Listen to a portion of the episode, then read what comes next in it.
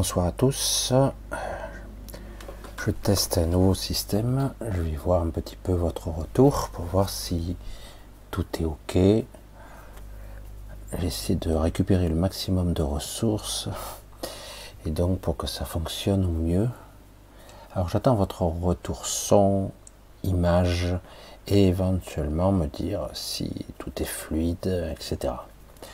Voilà, gros bisous à tous. Nous sommes encore un samedi, samedi soir, ensemble.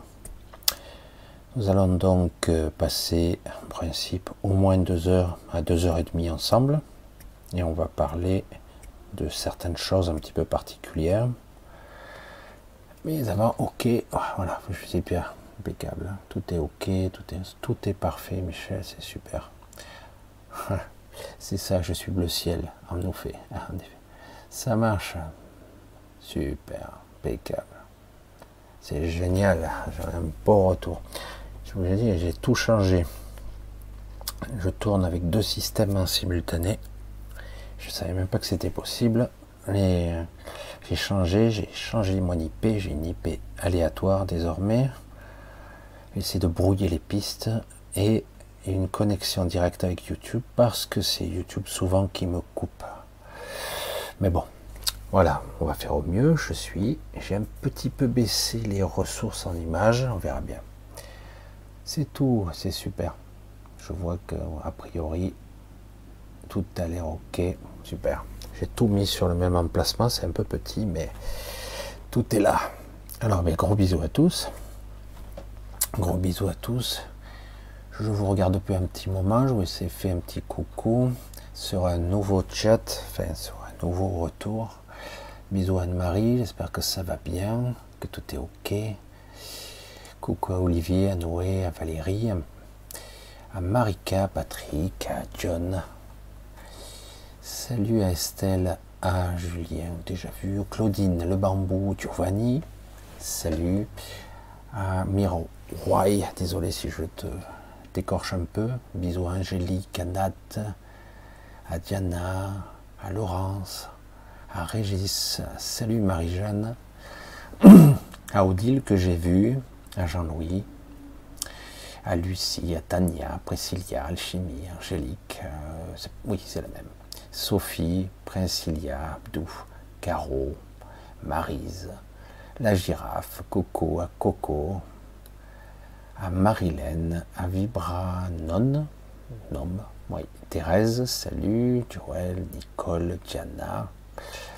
Coucou à tout le monde, vous êtes nombreux on dirait. Alors je regarde pas les stats, c'est pas la peine. J'ai pas envie de me brouiller la tête avec ce genre de truc. Alors, ah, Stéphane, salut Marise, Aline, Coco. Voilà, on va commencer un petit peu doucement. Avant de de commencer un petit peu le sujet de ce soir, je voulais un petit peu vous faire un petit retour sur la dernière vidéo.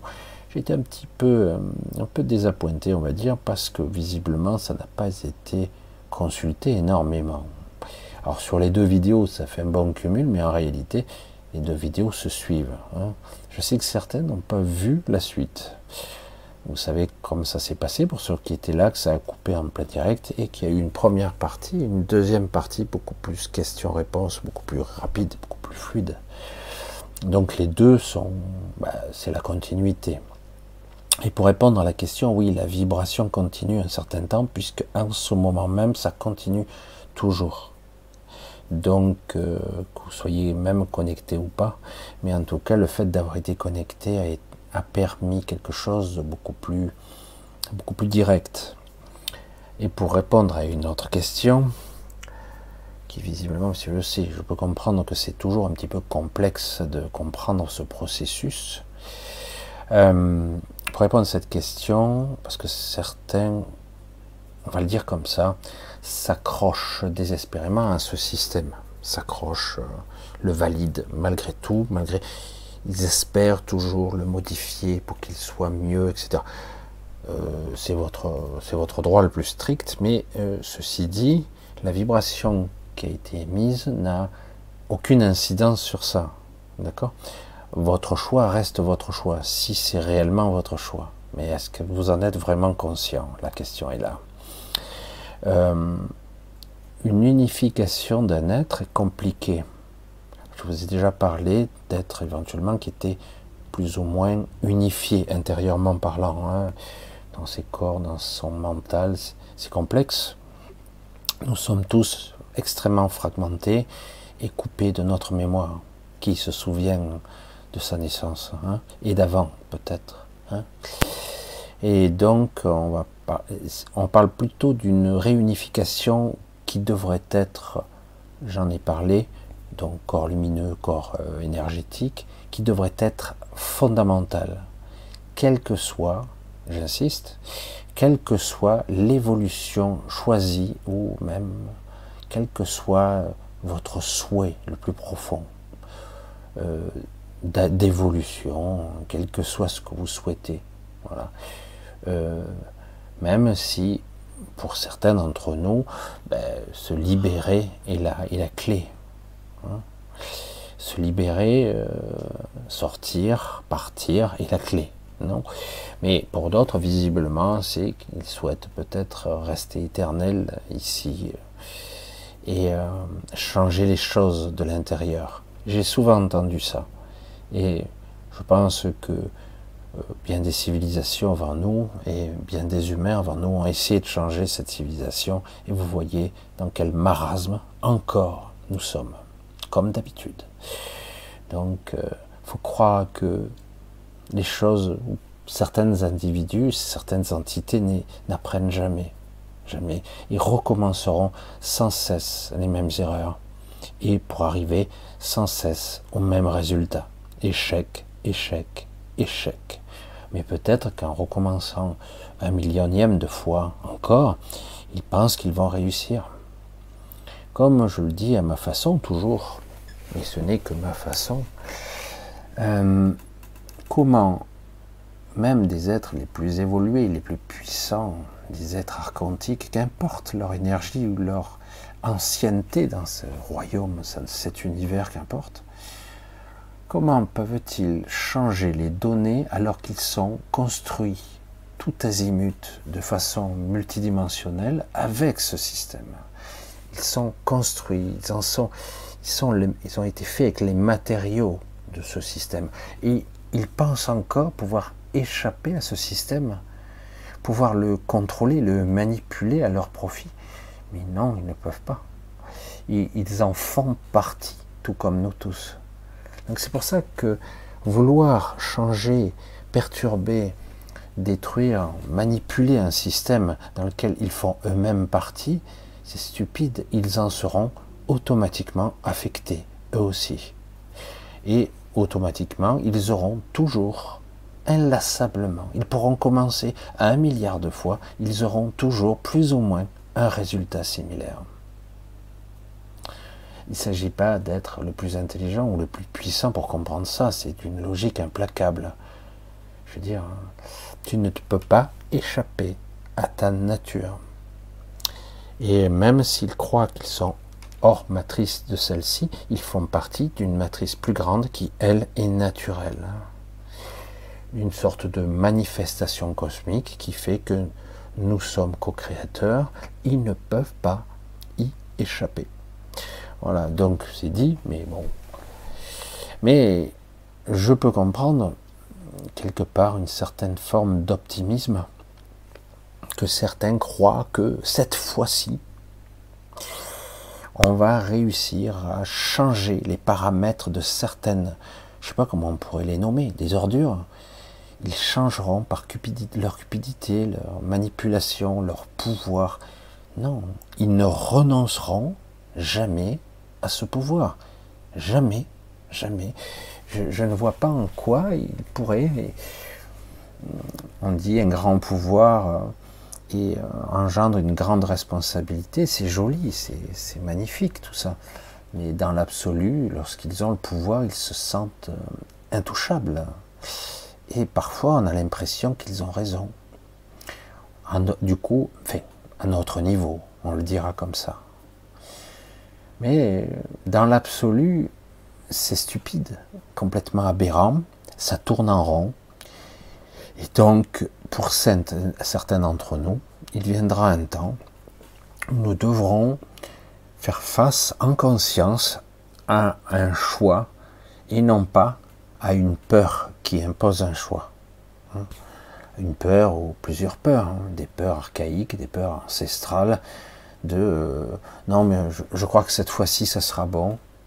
Euh, il fut un temps dans des vidéos très anciennes, c'est vrai, je parlais de certains individus qui avaient le droit de parler ainsi, qui parlaient d'une sorte de réincarnation permanente ici, dans le but de s'améliorer de façon euh, indéfinissable et infinie quasiment, jusqu'à arriver à un certain paroxysme, atteindre une certaine nirvana, que sais-je, qu'importe le terme qu'on peut employer, la philosophie ou qu'importe.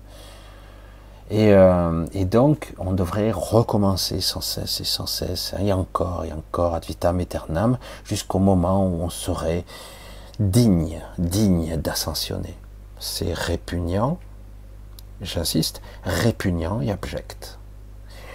Nous serions, nous serions donc des êtres euh, pitoyables, incomplets, euh, qui demanderions, enfin, devrions nous améliorer sans cesse dans le but d'être dignes. Hein C'est pitoyable, non? Vous ne trouvez pas? D'autant qu'au départ, nous avons tous subi une involution. Une involution et non pas une évolution. Et, euh, et même dans bien des cas, ça a été un choix personnel, une expérience particulière, mais au final, non seulement on nous a menti, mais en plus, euh, tout a été, euh, j'allais dire, sali ici, et amélioré, mais pas à notre profit le but de la finalité, c'est que nous sortions jamais. Et même quand on croit être sorti, ben, nous sommes toujours à l'intérieur. Toujours. Il ne s'agit pas de pessimisme là, car euh, nous pouvons modéliser, entre guillemets, ce qu'on peut nommer la réalité. On peut la modéliser, même ce que je crois après. Et, euh, et du coup, certains, je l'ai déjà dit, ont même créé des petites bulles de réalité, euh, euh, ont créé des, choses superbes hein, dans cet astral qu'on peut appeler le monde des morts, des décédés. C'est pas négatif en soi, hein, mais ce n'est pas la sortie, ce n'est pas là l'évolution réelle. Alors, on va essayer toujours d'avancer parce qu'autrement, si certains d'entre vous restent dans le même état d'esprit, le même état d'esprit de vouloir améliorer encore, ou d'essayer peut-être, ou d'espérer plutôt, un changement de certaines élites, vous vous trompez, et lourdement. Hein. Ils ne changeront jamais. C'est pas que c'est pessimiste, c'est par nature ainsi. Et euh, il faudrait pour autant que certains individus connectés, dotés d'une capacité, je, vais dire de cette façon-là, de compassion, un être arrive, une élite, une élite arrive avec encore de la compassion. Mais vous le constatez, toutes les personnes qui arrivent en haut n'ont plus aucune compassion. Ils sont devenus pragmatiques et surtout ils défendent leur steak, leur petit pouvoir et leur argent, etc. C'est de la vanité, on s'accroche des légions d'honneur, etc., etc. Euh, vous le voyez bien, ne serait-ce qu'aujourd'hui, dans une petite actualité de notre quotidien, de notre petit niveau à nous, euh, on va, euh, entre guillemets, abolir les on va dire tous les régimes spéciaux pour, euh, pour les retraites, mais pas pour les élites. Les élites, pas touche. Hein. Régime des présidents, des ministres, pas touche. Tous ceux qui sont en haut et au sommet, on ne touche pas à leurs régimes spéciaux. Ah non, non, non, on n'en parle même pas, c'est mal. On te coupera la parole. Mais par contre, pour vous, oui. Vous voyez à quel point les puissants se protègent eux-mêmes. Et euh, il ne s'agit même pas de dire c'est dégueulasse. Bah, c'est évident, hein. ils en ont le pouvoir, pourquoi ils ne le feraient pas hein. Vous voyez qu'à quel point bah, ben, la soupe est bonne. Hein. Et ce qui se passe à nos petits niveaux médiocres de notre société pitoyable et misérable, où des élites se congratulent, où eux se mettent hors de danger, hors d'atteinte, parce que eux, ils peuvent voter des lois, ils peuvent faire des choses dans lesquelles eux ne seront pas affectés par ces lois, mais vous, oui, évidemment, directement. Votre pauvreté, votre souffrance, hôpitaux, euh, éducation, euh, et même vos retraites, donc, et le chômage, n'en parlons pas. Donc, mais eux, non. Eux, ils sont intouchables, ils s'augmentent, etc. Vous le voyez bien, les régimes spéciaux, ils vous disent que c'est nécessaire pour le déséquilibre, malgré que tout est mensonge et compagnie, mais pas pour eux, vous voyez euh, Comment voulez-vous les croire une seule seconde? Et si ça se situe à ce niveau pitoyable d'êtres humains, à d'autres niveaux, c'est pire encore. Parce qu'après, c'est même plus du mépris qu'ils ont. C'est vraiment, ils nous traitent comme des fourmis, des moins que rien. Et c'est ça qui est terrible, parce que paradoxalement, nous sommes la source de leur énergie, leur source, qui font, nous faisons partie de cette source nous-mêmes. Et euh, alors qu'ils devraient bien nous traiter, ben, ils nous traitent comme des moins que rien. C'est un paradoxe étonnant, quoi. Alors, un, on va commencer par enfoncer, on va dire, les portes ouvertes. Si vous ne souhaitez pas lâcher prise sur cette réalité croire encore en des gens qui vont peut-être ouvrir les yeux et peut-être croire que ces êtres seront pleins de compassion envers vous. Si vous y croyez encore, ben ok, pas de souci. Je, je vous souhaite d'avoir raison, mais jusqu'à présent, au cours des centaines de milliers de siècles, au cours des civilisations et d'extinction de masse à répétition, on a bien vu que ce cela n'a jamais été le cas, jamais, jamais, jamais. Et euh, au cours des même des quelques milliers d'années, depuis, on va dire, l'apogée ou le début de l'ère adamique, on va dire comme ça, hein, de la période d'Adam et Ève, eh ben, c'est pareil. Des guerres incessantes, des guerres perpétuelles. Au nom de quoi Du pouvoir, conquérir, voler le pays voisin, etc. Et on utilise qui comme cher à canon? Vous, évidemment. Pendant que eux sont hors de danger. Mais il fut un temps où même eux ont été hmm, menacés mais ils ont tout fait pour se mettre en place des systèmes pour se protéger eux-mêmes, pour qu'ils soient hors de portée, de plus en plus, mais ils ne seront jamais hors de portée. Vous verrez bien à bien des occasions, je l'espère en tout cas, que vous le verrez le constaterez, qu'ils ne sont pas hors de portée en fait, pas du tout. Donc, dans un premier temps, dans un premier temps, il est capital de lâcher ce que vous croyez. Oui, non, mais ils vont changer parce que nous sommes dans une nouvelle ère, parce que Paul, Pierre, Jacques, sur telle chaîne ou telle autre, a dit que ça va se faire. Non, euh, ça va pas se faire de cette façon-là. L'évolution se fera d'une autre manière, beaucoup plus subtile que ça, beaucoup plus intelligente, la vraie intelligence de l'évolution, de la source, de ce que pourrait appeler le divin ou même Dieu. C'est ça la vraie intelligence, la vraie subtilité. Et il faut bien la comprendre. C'est très compliqué de se définir par rapport à ça. Et donc, je vous le dis toujours et tout net, n'essayez pas de croire que vous pourrez changer les choses à votre niveau. Cela changera sûrement. Mais lorsque le cycle sera terminé et que tout le processus aura fini, de s'exécuter. Il y a tout un processus qui actuellement est en cours. Tout le processus qui malheureusement va nous affecter. Car avant que nous ayons peut-être ici, pour ceux qui veulent rester, une belle période, il y aura une période d'accalmie, il y en aura toujours. Parce qu'il n'y a jamais, ce n'est pas possible qu'il y ait que des périodes de stress. Il y a toujours des moments dans tous les systèmes, quels qu'ils soient, même les pires, où on reprend notre souffle. Sinon, cela s'arrête. Hein. Il y a toujours des respirations dans tous les mécanismes. Donc euh, voilà, c'est ce que je voulais dire pour ça. Je vous regarde, hein. je regarde un petit peu le chat. Euh, voilà. Hop là, voilà. Oups. Voilà, je regarde que tout fonctionne. Ça a l'air bon. Voilà.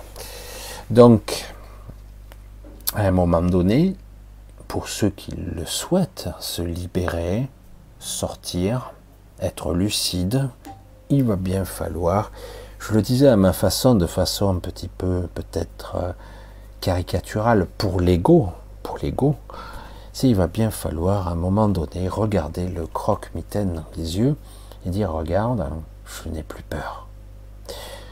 Et, euh, et espérer que le croque-mitaine, quelle que soit sa forme tentaculaire, puisse changer. Espérer qu'il puisse renoncer à son pouvoir. Euh, c'est pure perte. faut être honnête. faut être honnête. Il ne s'agit pas de dire oh, c'est super pessimiste, etc. Non. C'est une réalité. Depuis que l'humanité existe, il y a eu des guerres intestines, où chaque fois, en chair à canon, ce sont les pauvres cons qui se battent et qui se tuent, pendant que les généraux, voire même les gens en haut, eux, il, ne se passe rien pour eux. À la limite, à la fin, bon, ben, ils sont destitués, mais bon, euh, c'est rare qu'ils meurent euh, sur un champ de bataille. C'est arrivé, mais c'est assez rare quand même. Surtout aujourd'hui, les mêmes qui sont les vents en guerre contre l'Ukraine, la Russie ou autre chose, eh ben, ce sont des planqués, quoi des sacs à merde qui sont actuellement, malheureusement, euh, plus ou moins là à exciter la foule, à exciter des morceaux de viande sanguignonnant, à dire voilà, il faut, parce que, parce que ces gens-là ont des intérêts. Euh, mais réellement, où il est l'intérêt des gens là de faire la guerre ou de faire des... Il est où l'intérêt du peuple, des gens? Pas du tout. Il n'y a, aucun intérêt à faire ça. Nous, on n'y gagnera jamais rien. Tout comme à un moment donné, les banques centrales alimentaient en argent, on avait des milliardaires qui, eux, étaient alimentés, mais vous, à votre niveau, vous n'aviez rien, rien du tout. Et aujourd'hui, ah, maintenant que ça va mal, l'inflation, les intérêts, c'est qui qui paye la facture? C'est vous. Vous voyez comme ça fonctionne. Quand il s'agit d'encaisser, ce sont les riches ou les puissants qui encaissent, et quand on doit payer, ce sont toujours les mêmes. Et rien ne changera ça, parce que quelque part, il n'y a que des quoi et des gens qui ont envie de profiter, de s'en mettre plein les poches, euh, c'est tout. Il y a certaines personnes qui ont envie de changer les choses, mais regardez comme c'est difficile. Ça ne veut pas dire pour autant que c'est mauvais ou négatif, parce que en ce moment même, vous pouvez constater qu'il y a énormément de personnes qui, euh, on va dire, sont, sont, beaucoup de personnes sont quelque part euh, au clair, lucides et qui expriment des choses justes. Il y en a de plus en plus. Pour l'instant, ça fait pas trembler du tout, mais quelque part, de plus en plus de gens ne sont pas dupes, même si personne ne fera rien. Parce que quelque part, comme je l'ai déjà dit, euh, ne serait-ce que pour les grèves, le fait de manifester à 2 millions, à 10 millions, à 100 millions, je dis n'importe quoi, pourrait être un milliard, si tout le monde est bien gentil à faire le tour hein, et revenir, eh ben, il n'y a pas de quoi inquiéter, juste un peu, mais pas beaucoup. Hein. Ils ont, eux, euh, au cas où, acheter des LBD, euh, des tanks, c'est parce que vous, face à des tanks, vous ne tiendrez pas longtemps. Ne l'oubliez pas, le pouvoir de la légitime violence, c'est pas vous qui l'avez. Et ne l'oubliez pas, vous n'avez aucun droit de vous défendre face à la police. Je répète, vous n'avez aucun droit. Si des policiers vous tuez, vous massacrez à mort, vous n'avez pas le droit de vous défendre. Vous avez juste le droit de mourir en silence. C'est tout et ce n'est pas du cynisme quand je dis ça, c'est la loi. Partant de là, vous voulez-vous avoir un espoir, une impression de pouvoir sortir de là ou de modifier, j'allais dire, ces gens-là, de, de, leur faire ouvrir les yeux, ayez un peu de compassion. Hein. Mais non, ce n'est même pas la peine d'essayer d'argumenter dans ce sens. Ils vous couperont le sifflet, ils ne vous écouteront pas. Jamais. Et ça, c'est une réalité, parce qu'aujourd'hui, il y a un clivage, une dichotomie extrême entre une sorte d'élite et au-delà aussi, et vous. C'est une fracture qui est irréconciliable. Il y a trop de voitures. Regardez, c'est vous qui payez en ce moment. C'est vous. Et, euh, et, en plus, on vous dit, ah ben, le régime des retraites, il va falloir. C'est amusant quand même. Il va falloir, euh, c'est vous, euh, il va falloir cotiser plus longtemps. Alors qu'en réalité, on voit bien que petit à petit, la, marge sur le PIB va se réduire et que c'est pour ça qu'il y aura un déficit. En gros, vous devrez payer de plus en plus pour avoir de moins en moins. Hein. parce que voilà, il faut bien euh, payer ces gens-là. Hein. Après, on va parler un petit peu plus haut, on va essayer de remonter la vision, parce que ce qui se passe en bas se passe en haut et vice-versa c'est le mécanisme. Ce que vous allez voir ici, c'est un reflet, une illusion. Mais ce reflet est très symptomatique de ce qui se passe en haut. Vous voyez? La domination des puissants face à ce que on fait croire aux gens, vous êtes petit et misérable, donc vous devez vous soumettre. Et la plupart se soumettent. En, haut, au niveau énergétique, au niveau des puissants, au-delà, au-delà de la vie elle-même, de, cette, de ce quotidien, ce que vous croyez être la vie, il y a des entités qui ont le même état d'esprit. C'est pour ça que ça se répercute dans la manifestation. Donc, je reviens là-dessus, j'insiste. Si vous voulez avoir une chance, il va falloir lâcher le morceau. Il va falloir lâcher le morceau, sinon il vous restera. Il vous restera en travers de la gorge. Il, automatiquement. Voyez Donc c'est quelque chose qui est assez évident. Maintenant, si vous souhaitez avoir de l'espoir en cette société qui va être compassionnelle, aimante et juste, si vous espérez ça, ben je, vous avez le droit de le manifester ou d'essayer. Mais vous serez minoritaire, vous allez souffrir et perdre beaucoup d'énergie. Alors, vous avez tout à fait donc le droit, mais rien ne vous empêche quand même d'avoir, j'allais dire, humblement, un plan B. Un plan B, c'est, ok, j'espère encore, j'ai envie de croire en cette humanité. Mais l'humanité, il n'y a pas de souci. Les gens, je, l'ai dit, je le répéterai toujours, les gens, quelle que soit l'ethnie, le pays, ils sont tous fondamentalement plus ou moins gentils, je veux dire, quelles que soient les origines.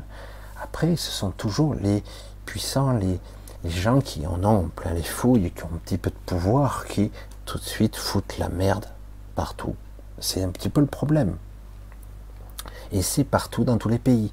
Les gens en eux-mêmes, eux, non, les gens, tout ce qu'ils veulent, c'est vivre, normalement, vivre tranquille, faire, avoir de quoi vivre, prospérer, qu'importe. Oui. Mais euh, c'est ça le réel pour nous. Et donc, quelque part, nous devons avoir un plan B. Comment apprendre à sortir le moment venu, quelle que soit cette sortie, que ce soit, j'allais dire, par la mort, alors certaines disent, oh, la demi-mort, c'est une option étrange, donc ça veut dire que... Non, c'est une des options, je l'ai déjà dit. On parle dans le futur, plus ou moins lointain, de plusieurs évolutions possibles. De plusieurs évolutions possibles. De cette évolution donc symbiotique, corps énergétique, corps lumineux, qui permettra d'accéder euh, à un niveau, entre guillemets, d'évolution supérieure, vous serez en grande partie unifié.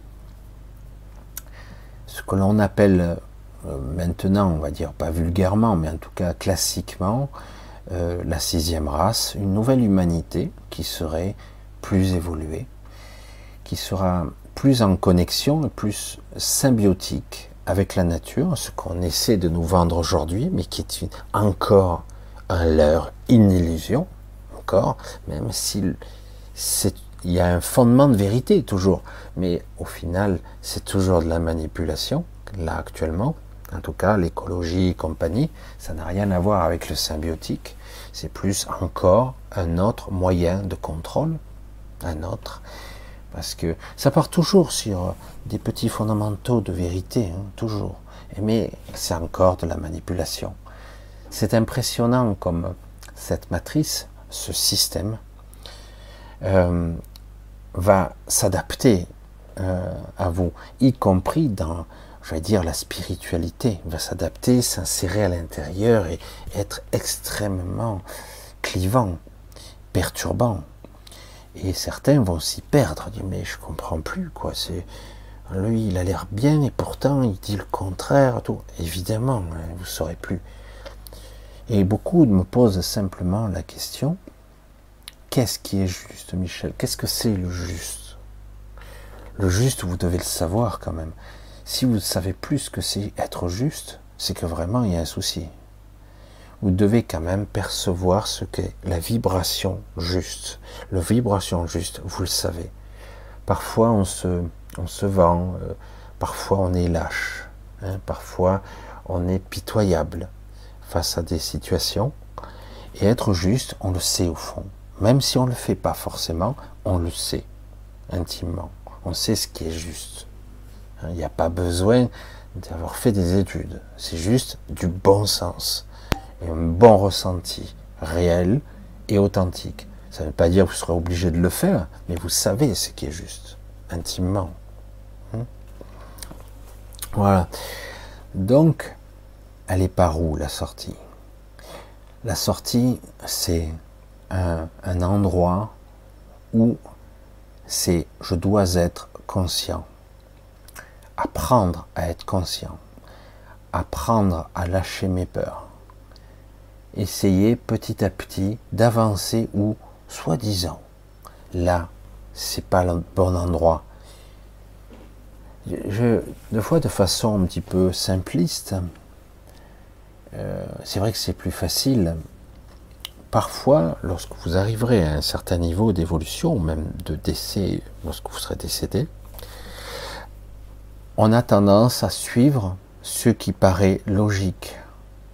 Imaginez que, quelle que soit votre mort, entre guillemets, physique, quelle que soit sa forme, vous vous retrouviez un laps de temps dans l'obscurité. Comme là, un petit peu. Je ne sais pas pourquoi je suis obscur, mais bon. Et euh, voilà, je mets un peu de lumière. Est-ce que vous allez vous trouver un laps de temps, si bref soit-il, mais dans une forme d'obscurité qui est extrêmement pénible?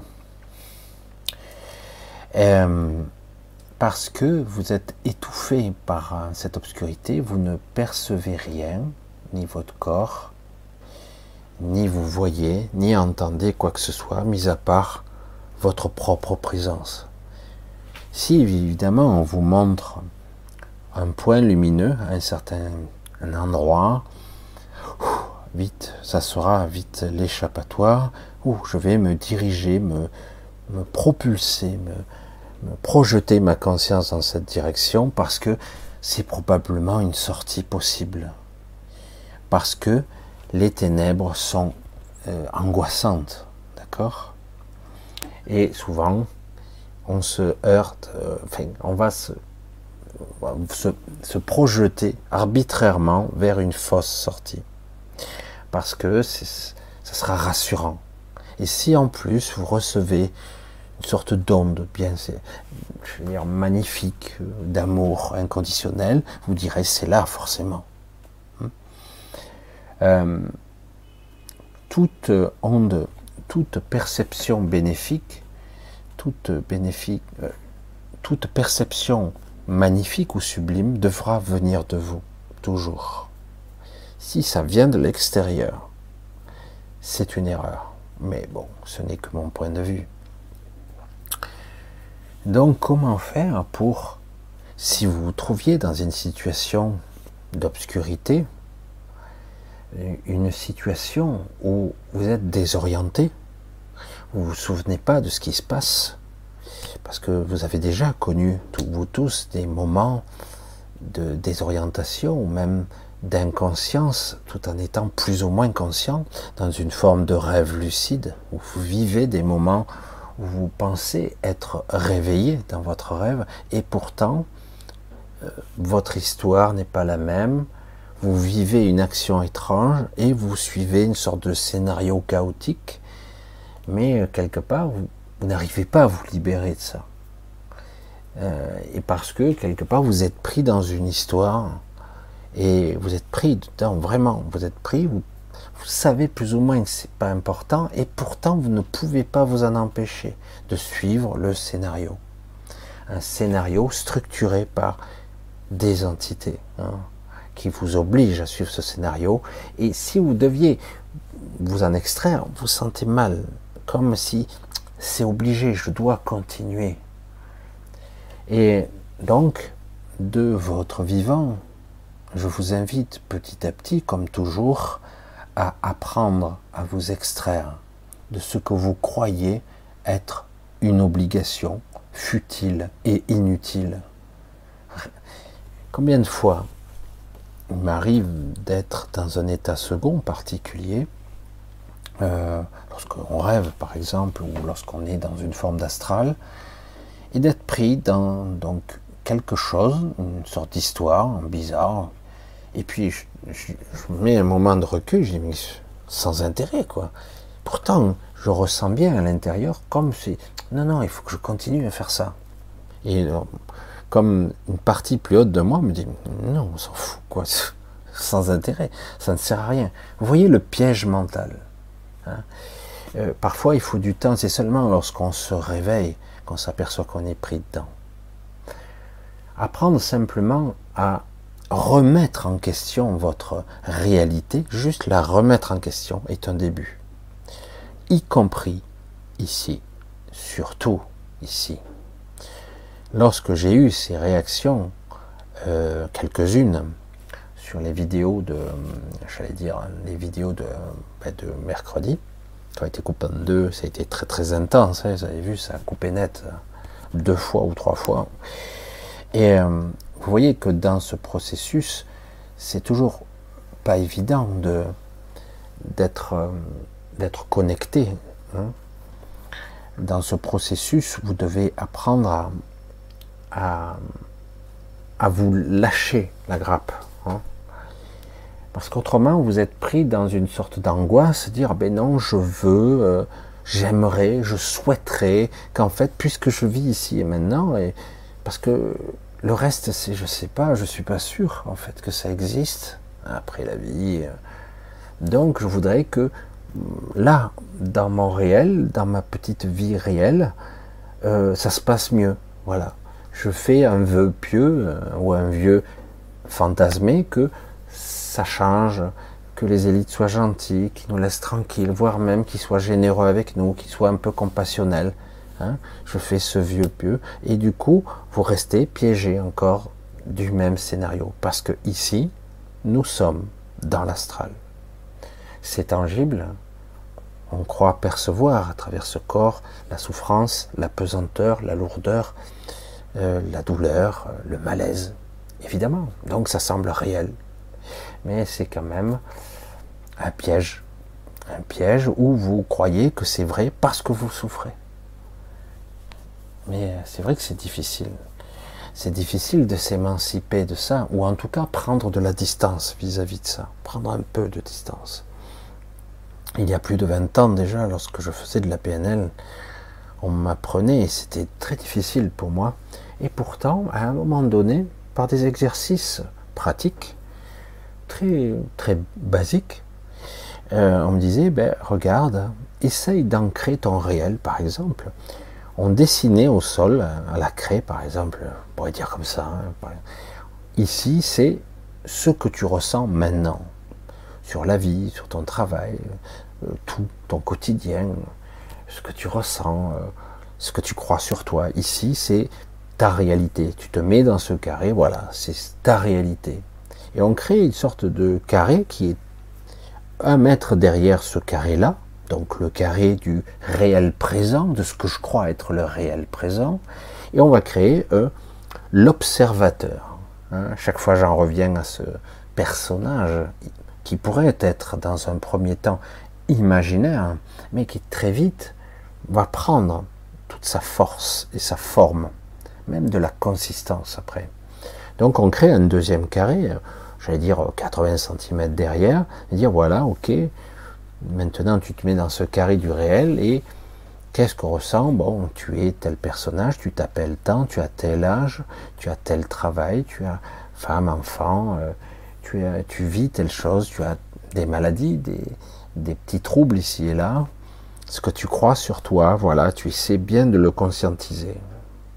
Et finalement, tu recules au bout d'un moment, tu te mets dans ce carré qui est en fait, j'observe l'être que je suis et qui pense, qui ressent et qui croit à ce qu'il est, ce qu'il est, je suis un personnage, je m'appelle tant, etc. Et tu l'observes en fait.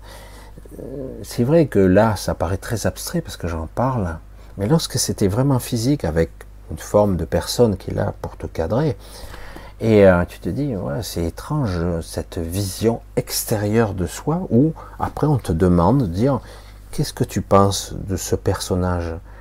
Qui, croit être toi Qu'est-ce qu'il ressent? Tu es en dehors et tu l'observes. Qu'est-ce que tu pourrais lui dire? De quelle façon tu pourrais lui faire comprendre qu'il parfois il, il est dans l'extrême? Parfois, il pourrait se détacher de certaines choses. Qu'est-ce que tu pourrais lui, lui faire comprendre pour qu'il se détache de certaines choses si difficiles? Alors, c'était un petit peu particulier comme exercice. Mais au départ, on ne lâche pas parce qu'on n'arrive pas à se dissocier, du personnage. Mais au bout d'un moment, on commence à devenir observateur et un autre regard se met en place. Et ce regard-là, cette autre présence, ce qu'on peut appeler le soi, le véritable soi et non pas le moi, eh à un moment donné, on s'aperçoit que il, est, il a toujours été là. Il a toujours été là. Alors au départ, c'est vrai que ça semble basique comme ça, et après on peut le mettre en forme très facilement.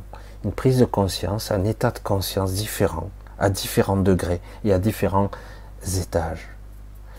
Et euh, apprendre à, observer nos états de conscience différents est déjà une sorte de quelque chose qu'on peut apprendre de notre vivant, conscient, etc. Et lorsqu'un jour vous vous retrouvez dans un rêve lucide ou dans une sorte d'astral un petit peu très prenant où vous avez la sensation de vivre le réel alors que vous savez vous, vous êtes, pensez que c'est un rêve, vous n'êtes pas sûr, mais c'est très réel eh bien, vous allez voir que petit à petit, vous allez avoir une dissociation. Vous êtes à la fois celui qui, qui prie dans l'histoire le scénario, et en même temps, non, non, non, non. Alors vous le ressentez déjà, mais il est trop faible, il n'est pas assez fort, cette voix n'est pas assez forte. Il faut apprendre à la développer. Ça, c'est souvent un premier apprentissage. Il faut apprendre à être critique vis-à-vis de soi et être observateur de soi. Ça peut être très technique et au bout d'un moment, ça devient automatique. C'est comme si vous aviez deux voix en permanence. Et parfois, elles sont complètement opposées. L'une, parfois, vous engueule, dire mais c'est qui? C'est mon guide? C'est mon guide qui me parle Non, non. Dans ce cas-là, sauf évidemment que ça soit vraiment votre guide, mais la plupart du temps, on identifie très bien que c'est soi. Très très bien. Qu'il y a deux niveaux. Un, soi, un moi qui est ici le personnage qui est souvent angoissé, stressé, apeuré parfois, souvent, qui est pétri de croyances et de manipulations, de mémoires diverses, archaïques, génétiques, transgénérationnelles. Et d'un autre côté, vous avez le soi qui, lui, ne pense pas comme ça, et voire il ne pense pas du tout. Il dit non, ce n'est pas juste. Regarde mieux, ce n'est pas juste. Oui, mais et on trouve toutes sortes d'excuses. On, on est là autour en serpente, on fait, on va pas en ligne droite. Oui, mais et on s'aperçoit non, ce n'est pas juste. Et c'est parfois très mal vécu de vivre les deux positions, parce qu'on vous apercevez à ce moment-là qu'il y a non seulement l'observateur qui observe l'ego, mais qu'il y a une tierce personne, une tierce entité qui observe le tout, au-delà de la forme. Ça, ça vient dans la deuxième étape. C'est comme si on était trois, mais en réalité, c'est pas le cas. Hein. C'est toujours la même entité qui observe le tout. Et c'est assez passionnant. C'est comme si vous aviez un ego supérieur et un ego inférieur, et une sorte de naissance qui observe toute la scène. Et euh, tout ça, je sais que ça paraît très compliqué, mais avec de simples exercices, parfois, il faut parfois un petit moment, et puis d'un coup, on saisit le truc. Le fait d'avoir saisi un petit peu le truc change toute la donne le jour où vous vous trouvez dans un état particulier de conscience modifiée, en une sorte de rêve lucide ou tout ça. Du coup, vous commencez à hmm, qu'est-ce que je fais là? C'est quoi ce truc? Ça rien. Je perds mon temps. Et même si vous ressentirez l'appel de ce petit ego manipulé dans l'histoire et le scénario, qu'il faut qu'il fasse ça, c'est de la perte de temps, pure et simplement, mais perte d'énergie aussi. Et euh, mais vous ressentirez ça, alors du coup vous aurez du mal à vous dire non, je tranche. Et au bout d'un moment, vous verrez que le personnage aura aura du mal à s'extraire, mais que vous arriverez à l'extraire. Et du coup, vous arriverez à changer déjà de position. Tout comme je l'expliquais, le fait d'être en méta sur quand je faisais de la PNL. Jusqu'au moment où vous arriverez même à observer toute la scène. oh là, oui d'accord, c'est costaud. C'est vrai que c'est costaud. Et ça, ça s'apprend. il m'a fallu une vie hein, pour arriver à percevoir euh, ces différents stades. Et on le voit. Hein. Après, on arrive à percevoir ce qu'est l'extérieur et ce qu'est l'intérieur mais ça prend beaucoup de temps. Et parfois, on se laisse un petit peu avoir, puis, et au bout d'un moment, mais non, c'est quoi ce truc? Non, stop, on arrête ça. Voilà, donc ça, ce sont les processus de base. De base déjà pour apprendre à identifier sa présence, son essence. Pour déjà, euh, même si vous êtes désorienté, même si vous êtes amnésique, je, je suis là, c'est quoi, je, suis mort, je suis vivant, je rêve, c'est quoi, ça sais rien. Et même si vous êtes dans cet état, vous avez déjà appris à identifier divers niveaux de conscience, même de façon simpliste. Et, du coup, du coup, vous prenez du recul. C'est moi qui décide. C'est moi qui prends le pouvoir ici je ne vais pas subir de l'extérieur une influence, je vais prendre un petit peu le contrôle. Je ne l'aurai pas tout à fait, mais je peux me projeter vers ce que je trouve juste. Vous voyez, c'est quand même assez énorme quand même. Donc apprendre à, être, et petit à petit, vous voyez que vous arrivez à nouveau à vous réunifier.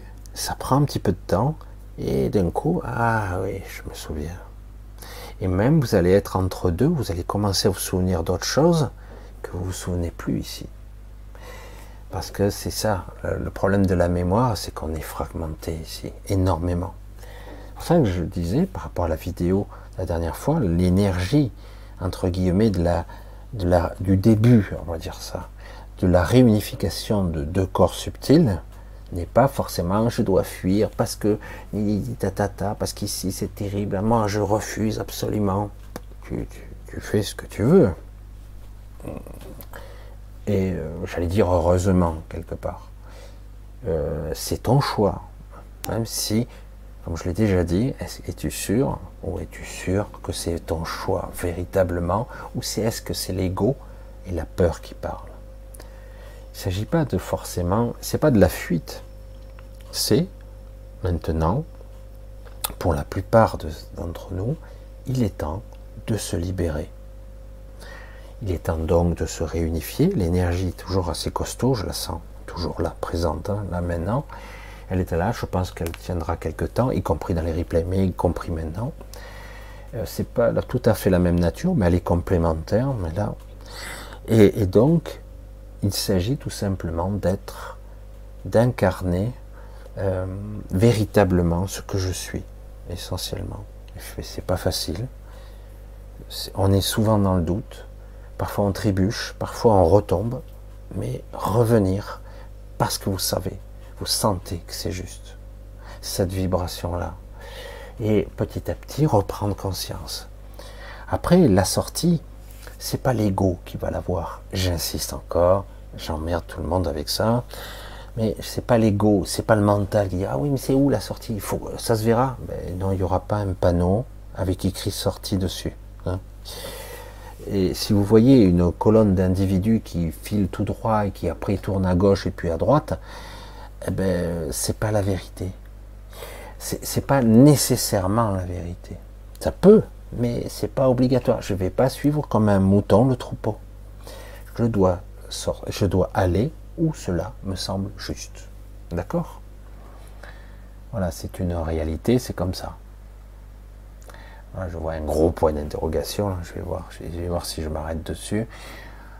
Je vois souvent des écritures sur les murs et qui sur les murs et qui disparaissent, ça ressemble à un langage. Alors le langage euh, peut avoir beaucoup de formes hein, de, langage, peut parler à l'esprit, et parfois on voit des mots, des, images, euh, parfois on entend, et parfois ça, remémore même des souvenirs. Il y a toujours une interaction entre soi et soi, j'allais dire comme ça. Donc souvent ce sont des messages que l'on s'envoie à soi-même. Ça perturbe notre champ de perception et ça nous oblige, parce que vous voyez, on a un mental classique qui identifie les formes, par exemple. L'écriture fait partie des, signes, des symboles, sont des formes qu'on a appris. Et donc, euh, j'allais dire, notre mental classique a appris certaines formes. À quoi ressemble une voiture, à quoi ressemble un arbre, à quoi ressemble un être humain, un chien, un chat, qu'importe. On sait à quoi ça ressemble. Et du coup, parfois, notre soi nous fait, fait voir des choses des messages, des formes, nous fait voir des choses qui nous permettent tout simplement de communiquer avec nous-mêmes. Parce qu'il a un référentiel euh, interne, et donc il dit, bon, mais, euh, je ne vais pas communiquer avec des mots, euh, je vais communiquer par une forme de langage vibratoire, parfois. Parfois c'est des sons aussi. Mais ça peut être un langage que, l'ego ne comprend pas, mais qui intérieurement vous avez compris la vibration. Et pourtant, il n'y a rien. Mais c'est juste une impression. Tiens, il m'a semblé voir un truc, puis je n'ai pas compris. L'ego n'a pas compris, mais intérieurement, la vibration a été perçue quand même. C'est très compliqué, comme je le dis, d'essayer de se lâcher l'ego, je vais dire. Parce que c'est l'ego qui veut traduire, c'est l'ego qui veut comprendre, c'est l'ego qui pose les questions, c'est l'ego qui veut comprendre les réponses au-delà de ce qu'il peut parce qu'il ne peut pas comprendre le métaphysique. Euh, il ne peut pas, par nature. C'est essayez. Vous pourrez prendre. Actuellement, on est dans la mode des, intelligences artificielles. Ça y est, nous y sommes. On rentrons de plein pied dedans. Et euh, essayez de faire ressentir, percevoir Elle pourra simuler et aller très très loin dans la simulation. Presque vous y casserez le nez mais ça sera toujours une simulation. Il serait incapable de percevoir, de traduire une émotion, une intelligence subtile de la conscience. Non, ça n'existe pas. Et, c'est pareil pour l'ego. L'ego est comme une intelligence artificielle. C'est euh, un miroir déformant extrêmement limité de notre champ de conscience. Une sorte d'une photo, euh, une impression euh, dans notre petit mental qui capte ce qu'il peut capter, c'est-à-dire pas grand-chose. Parce que c'est comme... Euh, j'entendais encore il y a peu de temps, je regardais parce que ça m'a toujours intéressé de voir la vision physique, cosmologique, astrophysique de certains scientifiques qui observent l'univers. Et il quantifie, il s'amuse à faire des calculs de masse, de densité, de force gravimétrique, de force électromagnétique.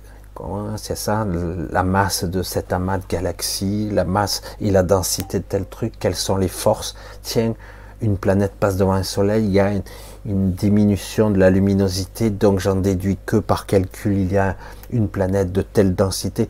Et c'est vraiment, moi, ça, me laisse perplexe. Ça me laisse perplexe, sachant que euh, il y a toujours un décalage et temporel de la lumière qui nous parvient, puisqu'elle ne fait que 300 000 km secondes et un petit peu moins même. Et donc, euh, c'est intéressant. Et certains nous disent, ah ben donc on en détermine que la masse n'est pas juste de par les calculs de machin et de bidule, les, équations que j'ai récupérées, ils déterminent la masse d'une galaxie, par exemple. La masse. C'est super intéressant, hein, déterminer la masse d'une galaxie. Et ce sont des calculs purement théoriques, parce qu'on en perçoit presque rien. Tu peux mettre euh, radiotélescope qui analyse bien des fréquences et un télescope classique visuel où on détecte juste la lumière visible ou à peu près visible. Vous ne percevrez qu'une infime fraction du réel. Forcément, parce qu'en plus vous voyez à travers un prisme qui s'appelle une holographie, une projection holographique, et en plus vous percevrez avec votre petit mental, hein, votre champ de perception qui est très étriqué. Hein, je, je, dis, je ne sais pas combien de fois, vous êtes sourd et aveugle. Ne cherchez pas à comprendre, vous êtes sourd et aveugle. Vos champs de perception, vos bandes de fréquences sont quasiment ridicules par rapport à ce qui existe dans le champ des ondes radio, des ondes des fréquences qui existent. Nous sommes sourds et aveugles. Et donc on va analyser avec ça? Non mais sérieux. Ah mais on a un ordinateur qui analyse plus d'un milliard de fréquences à la seconde. Oui, mais ça sert à rien. Parce que l'ordinateur n'a pas de conscience. Il ne peut pas dire, oh là, il y a un truc. Il ne le sait pas. Et donc, vous allez le programmer, dire, on cherche ce qui est bizarre ou insolite par rapport à tel paramètre. Mais il n'a pas la conscience de pouvoir être attiré par ça ou par ça. Il ne l'a pas. Et en plus, déterminer une masse, une densité, et c'est comme ça d'ailleurs qu'ils ont commencé à mettre en équation je reste un peu perplexe, je fais toujours un petit peu le. Je vais remonter les sourcils. Énergie noire et matière noire. C'est tellement pratique. Mais ils sont tellement intelligents. Non, non, il y a plus de masse que prévu. C'est vrai, quantité, mais ça ne correspond pas à ce que j'ai calculé. Ils sont trop forts, trop trop forts. Et, euh, et donc, ils en déterminent qu'il y a des choses qui sont dans l'invisible. Ah ben, tu m'étonnes. C'est la matière noire. C'est invisible, donc. Ben oui, il y a des choses invisibles. Il y a même des l'espace a des plis, des replis, des structures, un côté multidimensionnel, voire euh, extra-dimensionnel. L'espace n'est pas euh, ah ben, en ligne droite. Hein, c'est pour ça que des fois je, regardais le côté physique, me dire, vous avez souvent entendu cette, formulation, quel est euh, le point le plus direct entre deux points de l'univers, pour aller le plus vite, bah, c'est la ligne droite. Certains disent euh, d'une logique. Moi, je fais de la géométrie, euh, trigonométrie, je suis très fort en maths. Le plus rapide, c'est la ligne droite. Pas du tout dans l'univers. C'est pas la ligne droite. C'est quoi une ligne droite quand vous avez un univers multidimensionnel? Certains disent, mais c'est purement théorique, le multidimensionnel. Non, non. Parce que vous ne percevez pas. Et maintenant, on commence à entrevoir ça. On, vous ne percevez pas ce qui est réel. Vous le voyez à travers le prisme de cette matrice artificielle, une holographie, et en plus, vous ne le percevez pas du tout avec vos sens, ni même les instruments qui vont être certes supervisés par une IA ou un super logiciel, un ordinateur de folie, mais il n'y a pas de conscience qui observe ça. Il faut une vraie conscience, pas un ordinateur donc ça sert à rien. Dire ah ouais, non, mais oui, non.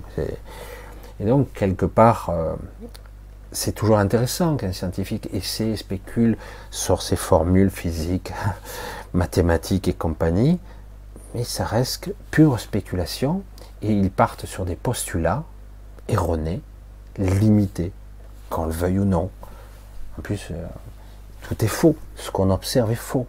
Hein. Comme je l'ai déjà dit, j'observe l'univers, ouais, mais j'observe la galaxie, la galaxie euh, qu'il y a, par exemple, un million et demi d'années.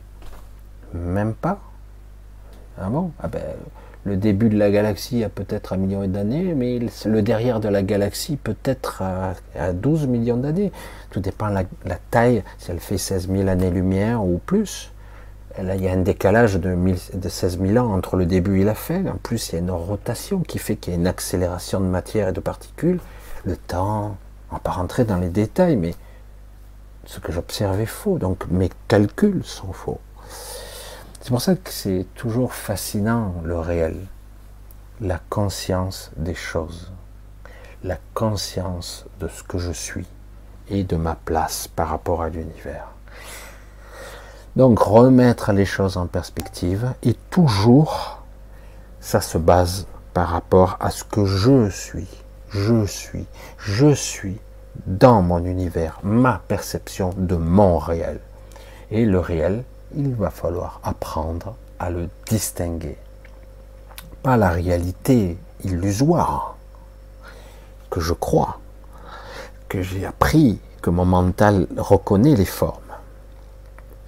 Vous voyez Mon mental, il voit ça, il a reconnu ça, mais donc c'est ça. Oui, mais mon mental, il n'est pas éduqué pour voir l'inconnu. L'inconnu, par définition, il ne traite pas.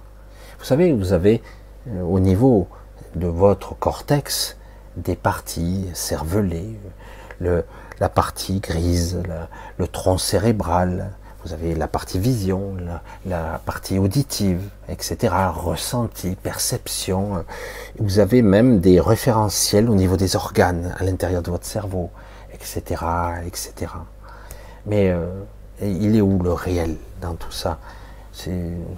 Ce que le cerveau a de stocker dans ses informations, conscientes et inconscientes, certes, mais c'est ce qu'il a. Il ne peut que traduire une information. Sinon, je vous le dis, il ne la traduira pas et il vous enverra pas l'information en conscience. Donc, il pourra percevoir des choses qui soient devant vous.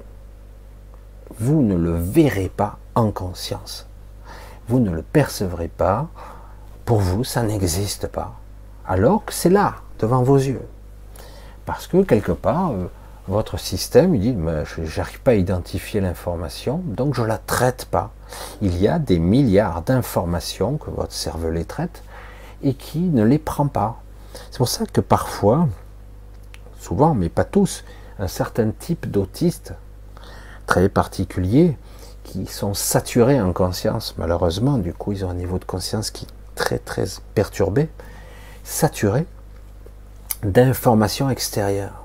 Contrairement à quelqu'un qui, qui, entre guillemets, une conscience classique, il a les informations, mais ça n'arrive pas jusqu'à sa conscience. Ça n'arrive pas. Donc, du coup, si vous avez un autiste qui perçoit beaucoup plus, mille, dix mille fois plus que vous, du coup, oui, il sera peut-être une sorte d'autiste savant, ou euh, peut-être qu'il percevra des sons, des bruits, et même des cris, ou que sais-je, des choses que vous ne percevez pas, parce qu'il n'est pas calibré comme vous, ou même qu'il peut y avoir euh, ben, des règlements au niveau cérébral, tout simplement. Donc pour lui, dans son champ de conscience, la réalité n'est pas la même que la vôtre. Et vous essayez de communiquer, mais essayez de vous mettre à sa place. Vous ne pourrez pas.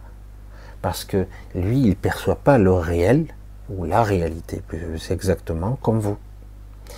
Et, euh, et c'est pour ça que c'est compliqué. Nous avons jamais, nous n'avons jamais travaillé la conscience, la présence de soi. Oui, vous entendez parler depuis quelques années d'un état méditatif de certains qui méditent et qui, entre guillemets, apprennent un niveau de conscience, apprennent ce qu'on pourrait appeler la conscience de l'être, du soi, la conscience de la présence, c'est-à-dire je suis je suis ce que je suis dans ce silence. J'existe. Hein. dans la parabole ultime de certains maîtres, qu'importe le terme, ils disent J'observe l'être qui s'agite, le personnage. Je l'observe. Et euh, du coup, Il y a donc une présence. Et certains n'arrivent pas à identifier cette présence, n'arrivent pas à la comprendre. Je dis, mais si tu fais l'exercice de, par exemple, tu simules ta propre mort. C'est très difficile, mais je simule sa propre mort. Comment ça se passerait? On essaie d'imaginer. C'est très difficile à concevoir parce qu'il y a une, négation euh, de déni, de dire non, non, je suis vivant. Non, mais essaie de projeter ta propre mort, ce que tu pourrais ressentir. Alors certains sont là perplexes, ils ont du mal même à, à faire cet exercice-là. Et donc dans ce processus, dire ben, tu essaies de, de ne pas penser, puisque tu es mort. Tu ne vois pas, tu n'entends pas, tu ne peux pas goûter et tu ne peux pas toucher quoi que ce soit. C'est chaud quand même. Essaie de te mettre dans une situation où il n'y a plus rien, plus de perception sensorielle, plus de sens classique. Et donc, que ressens-tu? Que vois-tu?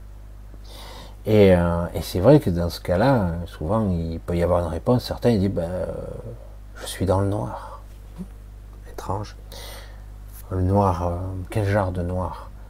Je suis dans le noir. Mais, donc je ne ressens plus mon corps. Je n'ai peut-être plus de corps d'ailleurs. Je n'entends rien, pas de son. C'est très étouffant, c'est très flippant, très inquiétant. Donc je suis mort. Mais qui observe cet état d'être? Parce que là, du coup, on peut observer un état d'être. Qui Quoi Observe? Donc tu ressens que, tu perçois que, mais qui ou quoi observe? Il y a bien quelque chose qui observe que tu es oppressé, tu angoisses. Oui, mais c'est parce que je ne suis pas vraiment mort. Mais si, quelque part. Parce que une fois qu'on a un petit peu travaillé le sujet, on s'aperçoit que cette présence, elle est partout en fait. Elle n'est pas là. Elle n'est pas là. Elle est, elle est beaucoup plus large que ce corps. Elle occupe beaucoup plus de place. Très complexe comme sujet, mais qui demande un certain travail sur soi quand même. Un certain travail.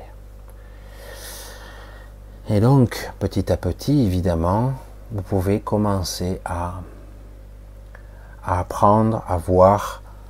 Et même dans votre quotidien, si vous observez les synchronicités, qui sont une sorte de langage aussi, qui viennent de vous-même hein, aussi, ça vous permet de ah mais regarde là, ah, vous allez voir si ah regarde là ah, les heures miroirs.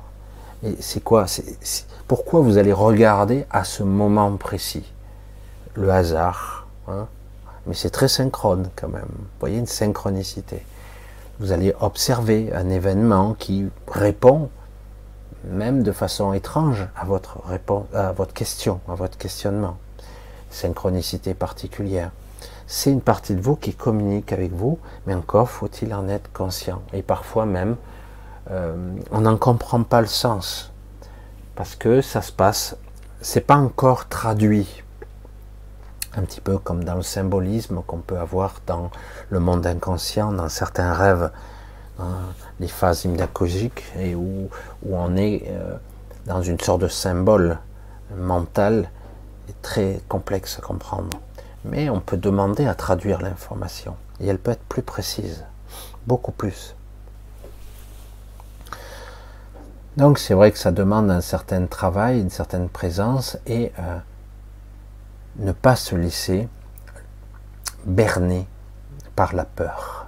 Et c'est là le plus difficile, c'est de lâcher sa propre peur et d'être dans un état, hmm, je veux dire, ça serait génial d'être dans un, état de calme, de sérénité, voire de paix intérieure. Et lorsque du coup vous êtes dans cet état-là, ben, une fois que vous êtes en présence de vous-même et que de vous-même, vous pourriez euh, générer votre propre votre propre chemin, votre propre sortie, voire même vous n'avez jamais été là. Ce que vous croyez être la prison mentale ou la prison physique, la prison de l'astral, n'est qu'un leurre, un leurre de plus. À un moment donné, à un moment donné, je parlais de ça quand on vous voyez les pièges à guêpes, par exemple. Hein.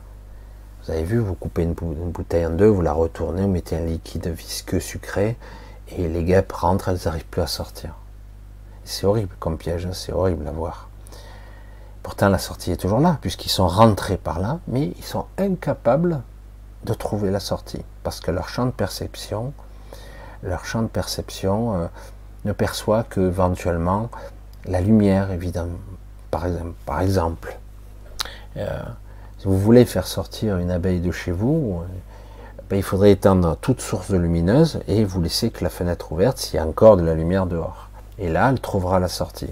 Sinon, s'il y a des sources de lumière partout, elle est affolée, elle ne sort pas. Elle n'arrive pas à sortir, elle va, se, diriger direct vers les lampes électriques, les, sources de luminosité. Et pareil, du coup, comme elle a un champ de perception différent, on peut les piéger bêtement en ayant compris comment ils perçoivent le réel. Et avec un simple, piège, avec une bouteille en plastique, on arrive à les piéger et elles se suicident, littéralement. C'est la mort, lente et horrible.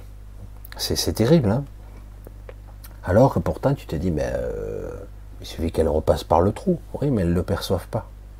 Elles ont été capables d'être attirées par euh, le sucre, le sucre, j'allais dire, mais le sucre aussi, par l'odeur, par. Elles ont été attirées mais après, merde, elle est où la sortie?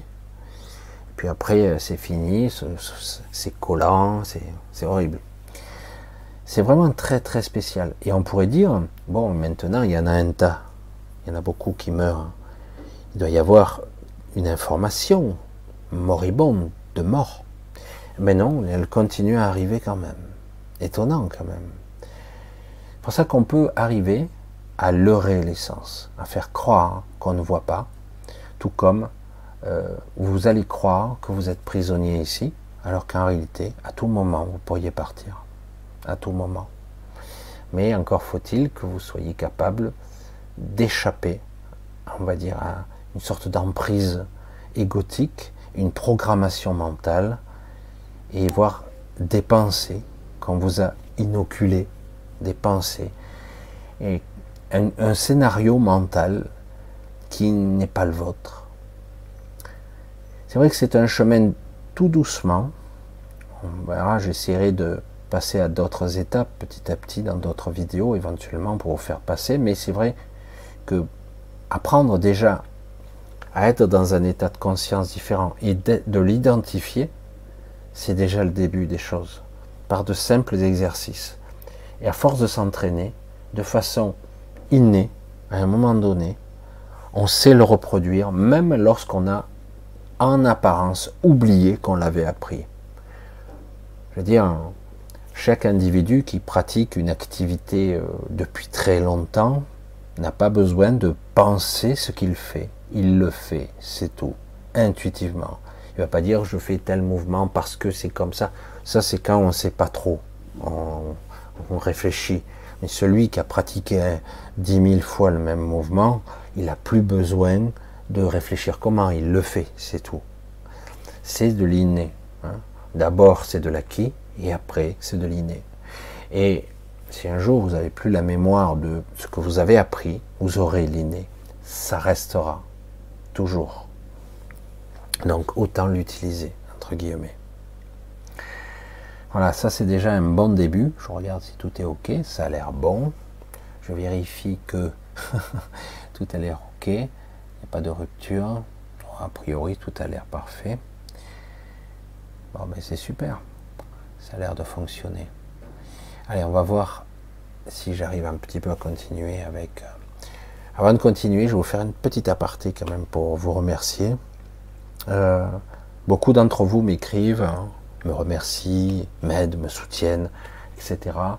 Et euh, honnêtement, Juste comme ça, la petite aparté, je suis très touché bien souvent de vos messages, de votre gentillesse. Et c'est parfois euh, vraiment euh, presque émouvant parce que c'est super, c'est magnifique. Quoi, quand j'ai commencé ces vidéos, il y a des années de ça, j'étais loin de m'imaginer que le simple fait d'être euh, moi puisse intéresser des gens Et donc c'est bien que quelque part, même si j'ai fait du chemin depuis quand même, j'essaie d'être au plus près de moi, comme on pourrait le dire.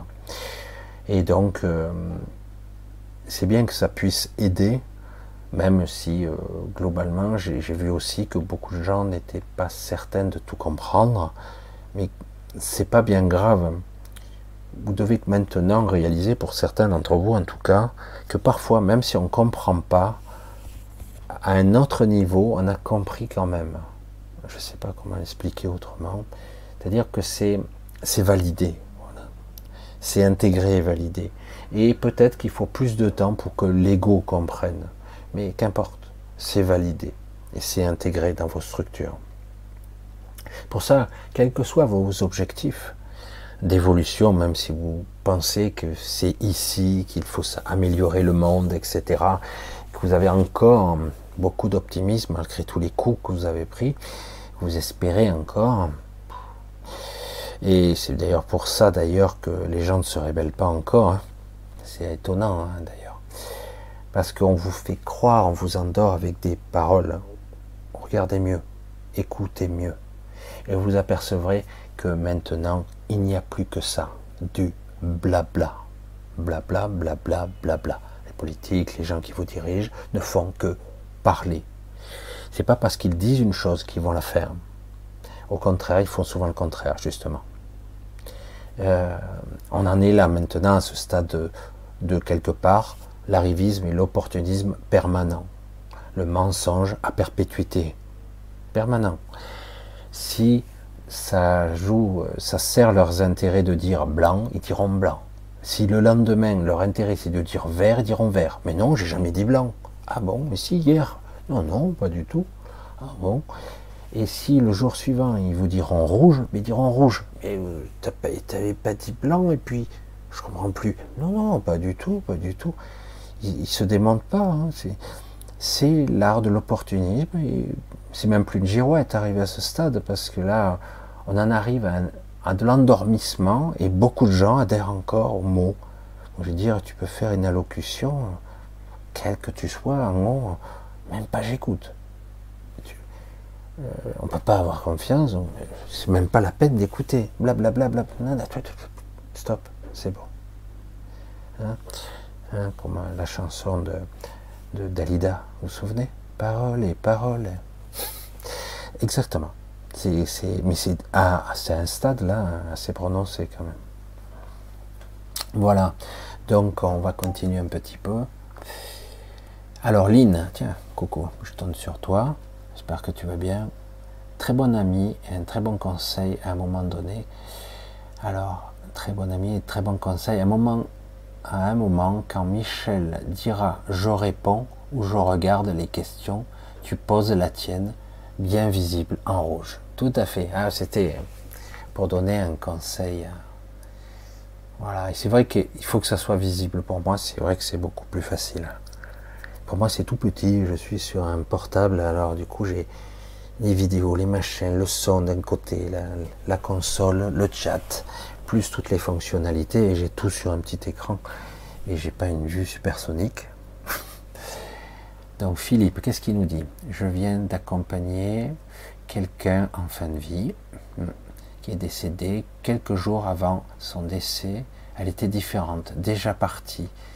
Hyper conscience, hmm, mais énergie très différente, picotement. Peut tout nous expliquer? Alors ça dépend en fait. Hein. Ah, ça me rappelle des souvenirs, tout ça, ça remonte. Euh, lorsque, bon, on va parler un petit peu de mon expérience légèrement, on va en parler un petit peu puisque ça me permet d'un petit peu d'exprimer, d'expliquer ça. Euh, quelques jours avant le décès de mon père, j'ai ressenti la mort. Je l'ai ressenti dans sa chambre et euh, j'en ai parlé un petit peu, je dis waouh, c'est pas agréable, je me sens pas très bien euh, parce que je ressentais la mort. Il était toujours conscient. C'était très difficile. C'est étrange de dire qu'on puisse ressentir quand il y aura la fin de vie. C'est pas obligé. Hein. Des fois c'est très rapide, des fois ça prend son temps et on le voit arriver, on le ressent. Et dans ce cas-là, euh, on ressent une sorte de changement dans la conscience. Je vous ai dit tout à l'heure que ce qu'on croit sur nous est faux. Notre, euh, ce qu'on peut appeler notre conscience, qu'importe le terme, occupe bien plus de place que ce corps, bien plus de place. Euh, il y a une aura, il y a l'énergie de l'aura, il y a toutes sortes de, il y a toute une, spectrologie, un rayonnement qui est autour de nous euh, sur divers spectres de, fréquences. Et donc, qu'on le veuille ou non, quand un autre individu, un autre être vivant, entre guillemets, vient à notre rencontre, il perçoit nos ondes. On en est plus ou moins conscient, voire inconscient, mais on perçoit les ondes de l'autre.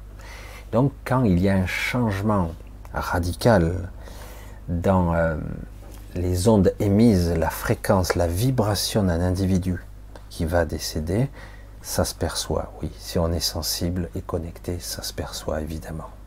C'est différent. Il commence à y avoir des, des variations, des colorations différentes, voire même, parfois, on a l'impression que la personne est est déjà en train de partir. Ou elle est déjà partie parfois. Et pourtant, on la voit partir, parler encore. C'est très particulier.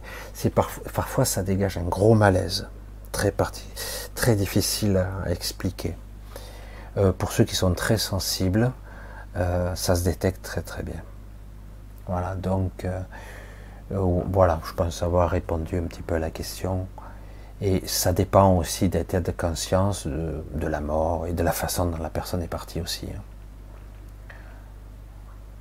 Alors on continue. On va voir un petit peu si je trouve des questions bien identifiées, comme dirait Lynn. C'est bien. Euh, parce que je vois pas grand chose. Moi je, passe vite si je vois pas les points d'interrogation. Euh, Sophie, alors je vois des points d'exclamation, là je vais voir un petit peu. Bonsoir, lorsqu'on meurt, on demande d'aller au plus juste ou de retour à notre source, merci. Alors, rebelote. On peut essayer d'apprendre à demander à soi. Ok, je comprends l'idée de se demander à soi, ça m'arrive de mon vivant de le faire.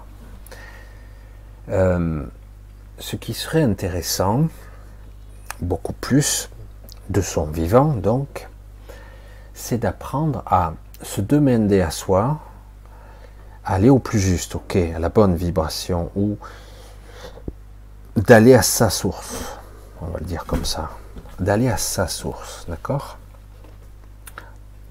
Après, l'étape d'après, il ne s'agit pas de juste demander pour demander, juste mettre des mots et d'aligner des mots vibratoirement, émotionnellement, éventuellement. Et euh, ok, j'essaie d'être au plus juste émotionnellement, euh, juste dans la sincérité. C'est déjà bien, mais c'est très astral tout ça, même si ça part d'un bon sentiment. Ce qui serait intéressant, c'est d'aller directement à la forme, à la racine de la forme. J'essaie toujours de m'expliquer là-dedans. Lorsque j'émets un souhait, une prière même, je peux émettre des mots qui sont des vibrations, d'accord?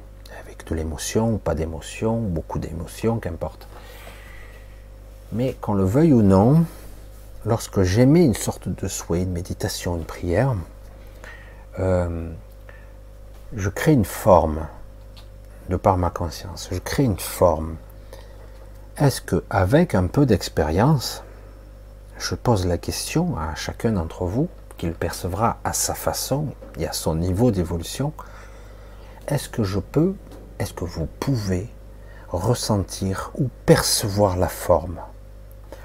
Donc, quelque part, au départ, peut-être vous initier à demander à vous-même avec la bonne intention, la plus pure possible, et après, d'être capable d'identifier directement la forme, sans passer par l'imagination, les mots eux-mêmes. Alors, il existe des mots vibratoires, des mots incantatoires qui créent la magie, qui créent, qui, j'allais dire, modélisent la matrice, qui peut permettre peut-être même d'avoir le contrôle de certaines fonctions de la matrice. Mais est-ce qu'il serait pas plus intéressant, moi je connais la réponse, mais d'essayer, peut-être au départ, d'essayer de comprendre comment j'envoie mon intention, et dans l'étape d'après, très rapidement, pour oublier la forme, donc l'astralisation que je fais de tout ça, la mise en forme, la visualisation mentale, etc., de percevoir juste la forme de l'intention. C'est quelque chose de très intime, très personnel. Et ça ne sera pas du tout pareil que ce soit Paul, Pierre ou Jacques, hein, qui, qui que ce soit. Donc vraiment, c'est de sauter l'étape, de se connecter à l'intention, sous, sa forme la plus, la plus pure. C'est complexe ça, mais on peut s'adapter à ça. Tout comme je, peux émettre donc une prière, un souhait. Essayer d'avoir la forme la plus pure. C'est pas évident, hein parce qu'on a tendance à y mettre de l'ego et du désir, et, etc. Et on la colore, hein, on a vite fait de colorer tout ça. Et c'est tellement humain, hein, c'est tellement évident, quoi. Donc, d'aller directement, de sauter pour capter l'intention dans sa forme la plus pure possible. Ça sera jamais parfait parce que vous êtes ici dans la polarisation, dans la matrice, dans votre ego, mais vous pouvez peut-être arriver à un résultat le plus pur possible. J'insiste encore avec ce mot parce que je trouve qu'il est assez juste, justement. Allez, on continue. allez, on continue. Euh, une ombre verte. Là, je vois pas trop de quoi on parle, donc je vais continuer. On va essayer de. Quoi, deux Un. Euh, voir si je trouve les points d'interrogation. Ah, je les vois pas bien, mais là je les ai vus. Martine. En état de demi-sommeil, j'ai entendu le bruit sourd d'une porte qui se ferme. Je n'ai pas eu peur et rien d'autre s'est passé. Qu'est-ce que cela voulait dire? Alors ça dépend. Lorsqu'on est dans, dans une phase de somnolence, il y a deux stades qui se touchent l'hypnagogie, la transe, un état de conscience particulier où on commence à se détacher. On est à la fois dedans et dehors. C'est un petit peu étrange de le dire comme ça. Mais c'est comme ça que c'est perçu, on va dire comme ça. Et donc, euh, on rentre dans ce que je pourrais appeler le flux. C'est euh, très, c'est trop, c'est très bordélique le flux, parce qu'il n'y a pas euh, de conscience intelligente qui observe et qui analyse ça. Donc c'est un gros bordel. Alors des fois, ça va être, euh, vous êtes dans une sorte de, vous commencez à être somnolent et du coup vous rentrez dans un état de conscience votre cerveau change de fréquence, ça c'est clair, et physiquement vous commencez à être dans une forme de paralysie ou une lourdeur. Et donc votre champ de perception est différent. Donc vous allez rentrer en hypnagogie et euh, les sons sont déformés euh, et voire interprétés différemment. Euh, parfois on peut entendre des sons de très loin comme ça m'est arrivé le matin, notamment lorsque vous êtes quasiment réveillé et que vous dormez, mais que vous êtes quasiment réveillé, d'entendre des bruits à des centaines de mètres. J'exagère peut-être un peu, mais pas beaucoup, assez loin. Vous captez absolument tout dans le brouhaha, mais c'est pas conscientisé. Donc on entend des portes qui claquent, mais c'est pas forcément ici. On entend parfois des, des paroles, des gens qui parlent, et c'est pas forcément ici. Ça peut être dans un autre lieu, plus loin, mais ça peut être aussi entre deux phases, deux réalités. Ça peut être aussi une partie de votre rêve hypnagogique, une forme de transe, voire hallucinatoire, qui est en train de se former. Et en même temps, selon où vous vous situez dans votre champ de conscience, vous pouvez être dans une forme dans le flux, dans ce gros bordel que j'appelle le maillage de conscient, inconscient. C'est un maillage qui s'entremêle, où on accède petit à petit à ce qu'on pourrait appeler l'inconscient collectif, ce flux énorme. Et vous pouvez vous connecter aussi à des mémoires qui sont très particulières, qui sont très influencées, qui sont bien souvent, euh, parfois, souvent manipulées. manipulées. Donc c'est fascinant, mais ça passe par un état de conscience particulier. Pour ceux qui ont déjà un petit peu observé ça, et d'autres qui ont réussi à se lâcher la grappe en étant sous hypnose, par exemple, ont compris ce mécanisme de, de conscience modifié où on se lâche, on est, on est là sans être là, où on est là et ailleurs à la fois. C'est comme si euh, notre champ de conscience se projetait ailleurs et pourtant on a conscience d'être ici. C'est très très particulier. C'est tout seul, tout le monde a éprouvé ça, mais très vite le rationnel a tendance à lisser et dire oh, ouais non mais c'est quand on est somnolent, c'est normal qu'on ressente ça. Pourtant c'est très intéressant à analyser et à décortiquer, à ressentir, pour comprendre un petit peu ce qu'on pourrait appeler les champs de conscience, les états de conscience modifiés, qu'on appelle ça, les, les hypnothérapeutes appellent ça comme ça. Allez, on continue, on va voir un petit peu. C'est écrit tout petit, mais ça va, j'arrive à lire. Baissons les armes, à quand Quel drôle de rêve, nous sommes tous, nous tous endormis, absolument très peu d'éveil et euh, un rêve pas très, pas terrible. C'est presque un cauchemar. Alors, Julien, depuis que je fais la connexion avec les Macaliennes sur HS entre deux dimensions, je flambe en électricité au point de plus savoir me déplacer assez fébrile. Chute de tension, c'est normal? Non, non, parce que visiblement, il y a un problème de maîtrise particulier. Euh, je vais donner une sorte d'analogie pour essayer de faire comprendre. un processus de connexion, de projection de conscience, d'intention d'être avec ou de communiquer avec. Par exemple, je vais donner l'analogie de... on, va, on va utiliser Star Wars, c'est amusant, mais parce que c'est très intéressant à un moment donné, dans le 2, je crois, la pierre contre-terre, je ne sais plus, bref, c'est parlant, là. Vous avez Yoda, il est sur la planète de Yoda, euh, Luke, et à un moment donné, il a tombé son vaisseau dans le marais, dans la flotte, quoi. Hein. Et euh, Yoda lui demande de sortir le vaisseau par la, par la force et sa volonté, donc. Et, euh, et donc, il doit essayer de le sortir. Et puis il essaie, il essaie, il y arrive un petit peu, et puis, oh, et puis il dit, mais pourquoi tu n'y arrives pas? C'est trop lourd. C'est trop lourd, il lui dit, je prends un raccourci, hein, je vais vite, il dit, c'est trop lourd, c'est très très dur. Et Yoda, avec, alors qu'il est tout petit, il doit mesurer 90 euh, cm, Yoda, je, plaisante, un mètre à tout casser. Et euh, il y arrive tout seul, il déplace le vaisseau et puis il le pose. Il dit euh, mais tu ne portes pas, il ne le dit pas de cette façon-là, mais on le comprend de cette façon-là, qu'en fait, il y a ce que je crois, c'est-à-dire le vaisseau pèse par exemple, je ne sais pas moi, une tonne deux, euh, deux tonnes, je ne sais rien moi. Et donc, dans mes croyances, deux tonnes c'est lourd. Mais tu ne portes pas le vaisseau avec tes bras, c'est avec la force que tu l'utilises. C'est la force qui, est autour du vaisseau, autour de toi, et tu utilises ton intention, ta volonté. C'est pas toi qui portes le vaisseau, c'est la force. Et c'est en plus, ce ne sont pas tes bras, ce que tu crois. D'accord? C'est de ça qu'il s'agit.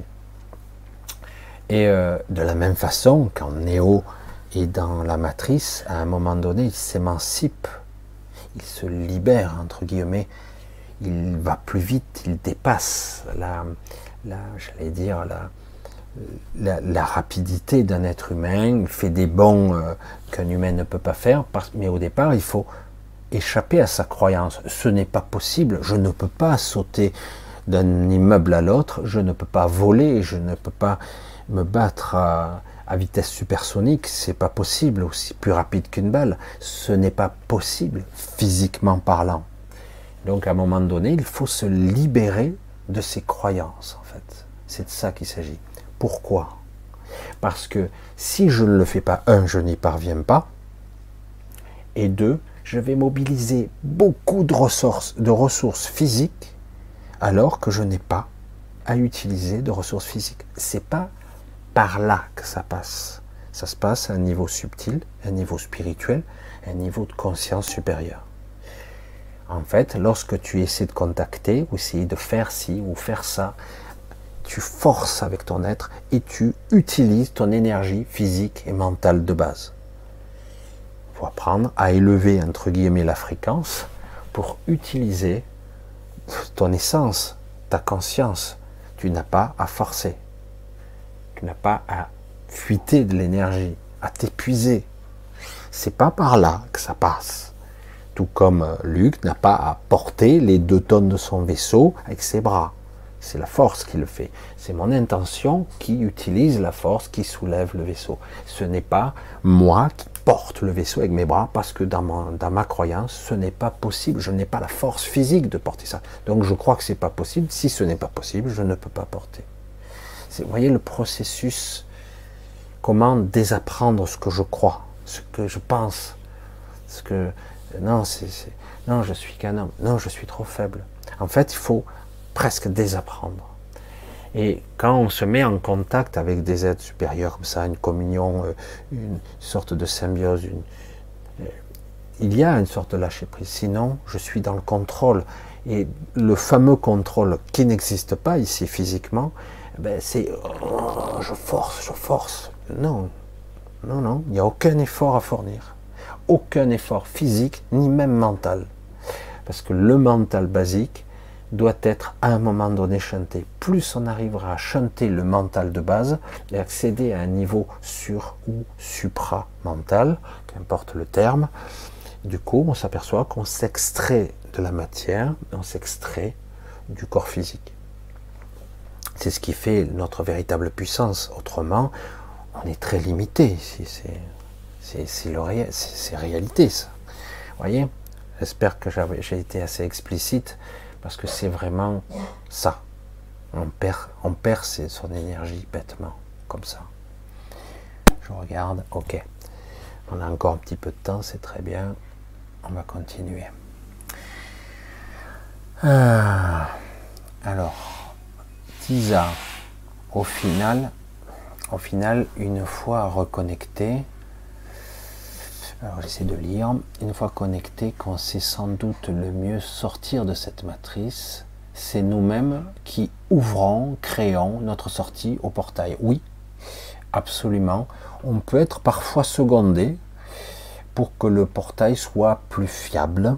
Parce que parfois on ouvre le, portail, mais on a encore un petit peu d'appréhension et du coup le portail ou le passage est faiblard. Et donc on peut être parfois secondé. Si l'intention est bonne, il y aura des aides, notamment magaliennes de ce côté-là.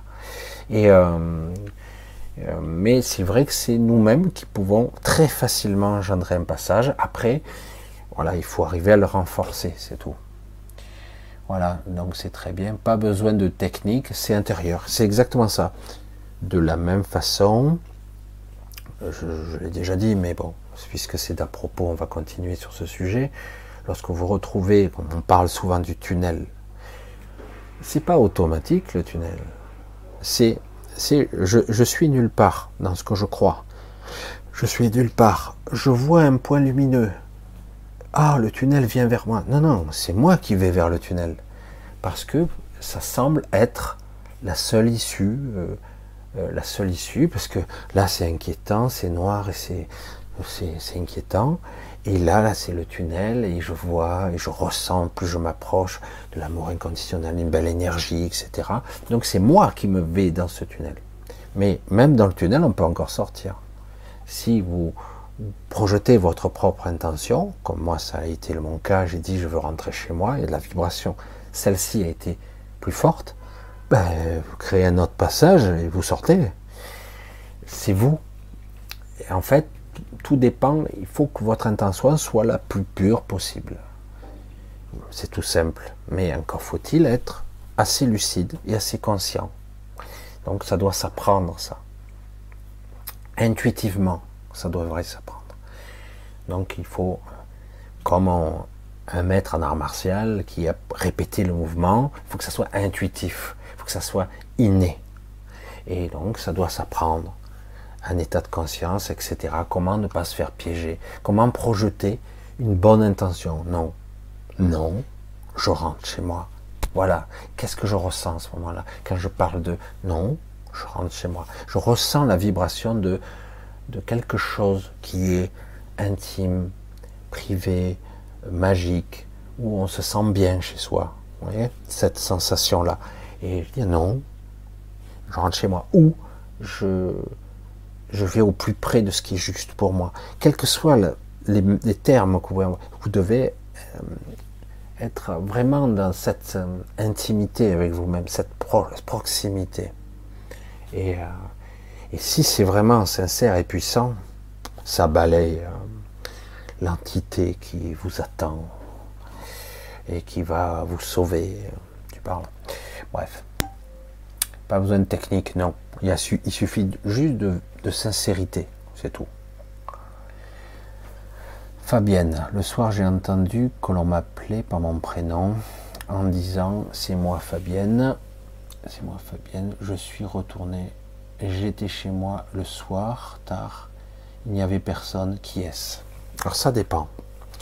Alors ce genre de phénomène est assez fréquent, souvent on n'y fait pas attention, souvent on est quand même dans un état un petit peu euh, somnolent, hein, quand on est comme ça, ou décontracté, ou relaxé. Hein. Et euh, on est à l'écoute en tout cas. Et on attend, euh, parfois on entend euh, une voix qui n'est pas agressive, qui vous appelle par votre prénom, mais pas plus, très rarement. Il m'est arrivé d'entendre, on m'appelait, et parfois il peut y avoir un mot supplémentaire, mais rarement. Souvent c'est juste un prénom, comme si on vous appelait, comme si on voulait vous sortir de votre, votre rêve. Hmm? Et euh, souvent, c'est lié à, à votre... Alors, ça peut être dans certains cas un guide, ça arrive. Mais souvent, c'est une partie de vous-même. Et dans d'autres cas, ça dépend, ça peut être euh, une sorte de dissociation de soi. Ça dépend, il faut bien le déterminer. Je dirais que dans 6 fois sur 10, c'est un guide. Dans bien des cas, euh, ça peut être aussi soi. On se parle à soi-même. Moi, ça m'est arrivé de m'entendre parler. Je waouh. Mais quand c'est une femme qui me parle, donc c'est pas moi, hein, visiblement. Et parfois, c'est euh, c'est une sorte de soi supérieur. Euh, c'est étrange. Il y a beaucoup de choses qui peuvent se passer. Mais souvent, c'est un guide. Souvent, c'est un guide qui essaie de vous sortir d'une certaine léthargie. Alors, il y a du bon et du mauvais guide, dire. Euh, mais souvent, le problème que j'ai, moi, personnellement, c'est que hum, les guides sont pas toujours euh, dans la même vibration que votre, hum, votre essence, votre source. Euh, qu'importe. Euh, quel que soit le terme que vous pouvez l'employer. Certains appellent ça les ajusteurs. Moi, euh, j'aime pas trop ce terme, mais moi, j'entends plutôt euh, ma propre voix. Hein. Maintenant, ça n'a pas toujours été le cas. Ça n'a pas toujours été le cas. Alors, c'est vrai que, comme je vous l'ai déjà dit avec beaucoup d'humour, c'est un petit peu étrange l'éclairage là, mais bon, je suis toujours visible, donc c'est bon on peut des fois entendre avec d'autres voix que la sienne, mais c'est quand même nous. Ça reste une autre partie de nous. Mais je pense que dans ton cas, c'est un guide. C'est juste ce que je perçois au plus juste, je pense. Allez, on continue. Ah ben ça, c'est bon, on va continuer un petit peu. Ah ben voilà, il y en a pas mal là. Euh, Sylvie, oui, a priori c'est Sylvie. Bonsoir Michel. Depuis longtemps, le matin, lorsque je dois téléphoner ou, discuter avec quelqu'un, que ma voix euh, s'enroue et je ne peux plus parler. Ai-je un implant dans la gorge Non. Euh, euh, c'est plus un mécanisme inconscient de protection. Lorsque quelque part, euh, je vais vous dire moi ce qui m'arrive par exemple, souvent avant le direct, je me mets à tousser, comme par hasard. Parce que je sais que j'ai besoin d'être clair au niveau de la voix et comme par hasard, il y a une sorte de tension qui se crée émotionnelle. Donc du coup, euh, je me mets à tousser. Parfois, ça dure un petit moment, des fois moins. Donc je dois me détendre pour que ça passe. Lorsque parfois on, parle, c'est vrai que lorsqu'on parle, on peut être euh, émotionnellement plus angoissé, plus stressé, ou quelque part, euh, on a peur de perdre le contrôle. C'est parfois inconscient. Et du coup, euh, on est enroué parce que quelque part, on n'a peut-être pas très envie de parler, finalement. Mais ou craint, on, craignons de perdre le contrôle. c'est très compliqué les mécanismes inconscients qui, vous mènent des fois à trébucher, à tomber. par exemple, des mécanismes tout bêtes vous mettez une planche par terre de 20 cm et vous marchez sur la planche. Pas de souci, vous pouvez marcher sur la planche. Vous mettez la même planche mais à 10 mètres du sol. Vous n'arrivez plus à avancer. Pourtant, c'est facile dans l'absolu. Vous pouvez faire abstraction du vide et vous pourriez marcher. Sauf que votre mental va vous faire peur. Vous aurez l'appel du vide, la peur de mourir, la peur de tomber. Et, donc, vous allez trembler des jambes, vous aurez la, peur, le vertige, tout simplement. Pourtant, techniquement, vous pouvez marcher sur la planche de 20 cm. Vous y arrivez, si vous arrivez à maîtriser votre émotionnel et votre peur. Et pour la voix, c'est pareil. Alors, il arrive parfois qu'on soit enroué tout simplement. Mais quand c'est systématique, il y a un mécanisme inconscient qui se déclenche de je me sens pas à l'aise à parler, tout simplement, où il y a un désir, euh, je n'ai pas trop envie de parler. Parfois, il, faut bien ne pas confondre euh, le fait de parler consciemment et les peurs inconscientes ou les angoisses, les, ouais, l'anxiété inconsciente. Voilà. Donc s'exprimer. Le fait d'être trop observateur de soi quand on parle. Euh, c'est-à-dire on s'écoute parler. Du coup, euh, de peur d'être euh, bébête lorsqu'on s'exprime, idiot. Et du coup, on essaie de contrôler ce qu'on va dire. C'est pareil. Et du coup, quelque part, il y a toutes sortes de mécanismes qui vont bloquer le mécanisme de la voix. il y a toutes sortes de mécanismes inconscients qui se mettent en place. Je dirais que bon, c'est quelque chose qui peut très facilement se déverrouiller, très facilement. Allez, on continue.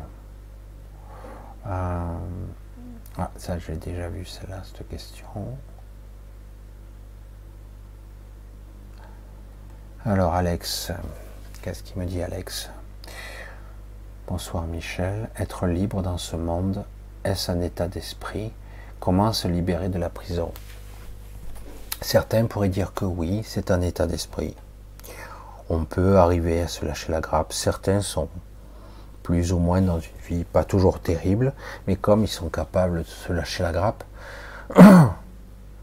euh, on va dire comme ça, euh, ils peuvent se sentir libres, déstressés, euh, décomplexés, ils s'en foutent quelque part, et c'est pas important.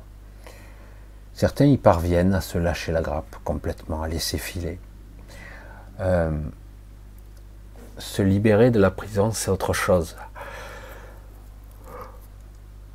pour moi, pour moi, se libérer de la prison, ça passe quand même par un état de, conscience que je dois bien apprendre à, percevoir. Mais euh, certains, euh, dans, j'allais dire souvent dans la culture New Age que j'ai fréquenté, comme je l'ai dit, c'est souvent un état vibratoire, c'est-à-dire qu'en gros, si je, vais, je vibre la, la sérénité, la paix, le calme intérieur, euh, la liberté, bah, la liberté va s'imposer à moi. C'est vrai jusqu'à un certain niveau. C'est vrai. Il y a beaucoup de gens qui sont dans un état de présence particulier, presque un état méditatif dans le quotidien. Ils ont appris à le faire, dans un certain lâcher-prise, on va le dire comme ça. Du coup, ils sont moins stressés. Je ne dis pas qu'ils s'en foutent, parce qu'à la limite, c'est juste qu'il, c'est moins important, c'est moins capital. Euh, ils s'aperçoivent que quelque part, euh, euh, même ils simulent une certaine forme de bonheur, on va dire comme ça. Mais c'est une. Tôt ou tard, ils retombent dans la matière. Parce que, qu'on le veuille ou non, dans ce monde fortement polarisé, tôt ou tard, on tombera sur un sujet, un problème qui va vous toucher. Tôt ou tard. Plus que les autres. Vous pouvez apprendre à vous détacher de certains problèmes, de certains soucis, et de vibrer haut, entre guillemets. Mais tôt ou tard, quelque chose va vous faire redescendre toujours. Parce que dans ce monde de matière, il y a toujours un point sensible, voire plusieurs points sensibles, qui vont vous faire redescendre, et du coup, quelle que soit la maîtrise de l'individu, bing, il redescend. Alors certains disent non, non, non, jusqu'au jour, il se passe un truc terrible, et là, ils redescendent. Ils auront la capacité peut-être avec de remonter un petit peu après, mais sur le moment, ils descendront. Donc comment se libérer? De la prison mentale, physique, matricielle, c'est vraiment euh, apprendre à être à l'écoute de soi, d'attendre peut-être et de d'aider. Actuellement, il y a une vibration de Cilia hein, qui est en train de changer l'état. Je, je, je l'ai dit la dernière fois, c'est toujours vrai, euh, la lumière qui nous parvient et commence à être différente. Et euh, donc il y a canalise cette énergie pour nous et donc redresse cette lumière qui a été euh, distordue trop longtemps. Donc à nous de l'accueillir, d'essayer de la capter au mieux. Hein. Euh, euh, même si beaucoup, beaucoup de choses, d'éléments, d'événements nous perturbent ici en ce moment, essayez de ne pas être, être le moins possible perturbé, on va dire ça comme ça. Essayez d'être alerte, attentif, vigilant, sans jugement, sans coloration, sans y mettre ah mais je pense que non non il n'y a pas de ça, je prends, j'intègre, euh, je ne sais pas s'ils arrivaient à me suivre de ce côté-là. Parce qu'autrement, si vous y mettez de, l'ego, je veux comprendre, parce que euh, vous allez passer à côté euh, de la véritable information. parce que c'est pas une information intelligible, ou je vais dire intellectuelle. C'est pas du tout ça. Donc, comment se libérer C'est déjà accueillir une certaine énergie, une certaine luminosité qui nous arrive, qui n'est pas forcément visible. C'est pas parce que vous êtes sous un toit que vous l'apercevrez pas. Hein. Et euh, parce qu'actuellement, il y a un énorme travail qui se fait. Et aussi apprendre à, de temps en temps, je sais que certains font cet effort-là, à être dans un silence avec soi. Et pendant un temps court, de se poser je vais dire se reposer, mais se poser. Et ça permet de se régénérer un petit peu, de reprendre un peu des forces. Hein. Je répéterai ça très souvent, vous verrez, je radote, mais je vous le répéterai sans cesse, parce qu'on a tendance à ne pas le faire. Allez, petit à petit, c'est un chemin, il ne faut pas être trop... Euh, allez, on continue.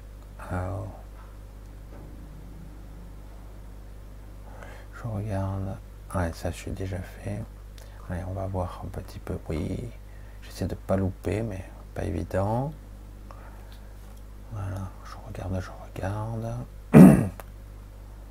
ah, c'est un point d'interrogation. Non, c'est pas ça. Hein, oh, voilà, j'ai bien vu. Philippe Paris.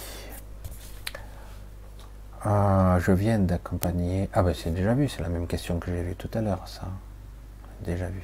C'est la même question. Allez, on continue là. Euh, Lynn, très bon ami. Ah oui, encore les mêmes questions, c'est fou ça. Pourtant on est à la bonne heure. Ouais, c'est bon. Il n'y a plus d'autres questions, je suis à bout, j'en reviens pas. Ah bon? Donc il n'y a pas d'autres questions, j'espère qu'il n'y a pas de... Non, c'est bon, ça fonctionne. J'ai cru que j'étais coupé. Donc ça fonctionne. Euh, voilà, ben c'est bien vous discutez entre vous. Euh, merci, pas trop prétentieux cette fausse question. Oh, c'est bon. Oui, ça, faut pas exagérer. Hélène, Elena, l'amour terrestre est canalisé par le par la, ton papa. Je comprends pas trop. C'est pas pour moi de toute façon. Alors, essayons de voir. Je vais essayer de trouver une question ailleurs, puisque je vois pas. Peut-être que je vois très mal la, question. Sinon, bon, ben, tranquillement, on va s'arrêter tranquillement. Qu'est-ce que c'est? François Michel, les alchimistes. Ah. Ça, c'est l'intuition. Bonsoir Michel, les alchimistes ont-ils aussi le même objectif? Alors, euh, l'alchimie, c'est quelque chose d'assez vieux qui se base sur la chimie, l'alchimie, la compréhension de la matière. C'est trouver le bon cocktail, c'est trouver la belle, la belle. Euh, c'est c'est amusant parce que ça se passe sur un côté presque scientifique, mais plus complexe, beaucoup plus métaphysique, même un peu philosophique. Euh, la chimie, c'est intéressant parce que ça essaie d'utiliser ce qui existe pour atteindre un objectif, c'est-à-dire quelque part euh, l'immortalité, la jeunesse, la pierre philosophale, euh, toutes sortes de mécanismes qu'on pourrait arriver à maîtriser.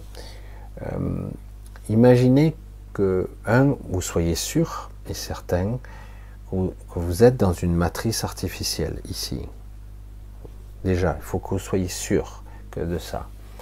Et deuxièmement, vous commencez à, étudier toutes sortes de livres, etc. Et par votre propre synthèse, il faut vraiment y mettre beaucoup d'intelligence personnelle, euh, au bout d'un moment, vous commencez à comprendre certains mécanismes alchimiques, j'allais dire presque informationnels, de codage de la matrice, où vous arrivez par de la chimie, par de l'énergie, peut-être de la luminosité, tôt le matin, tard le soir, à telle heure, tel jour, au solstice, à la lune, à la lune rousse, à certaines périodes de l'année hein, où l'énergie particulière.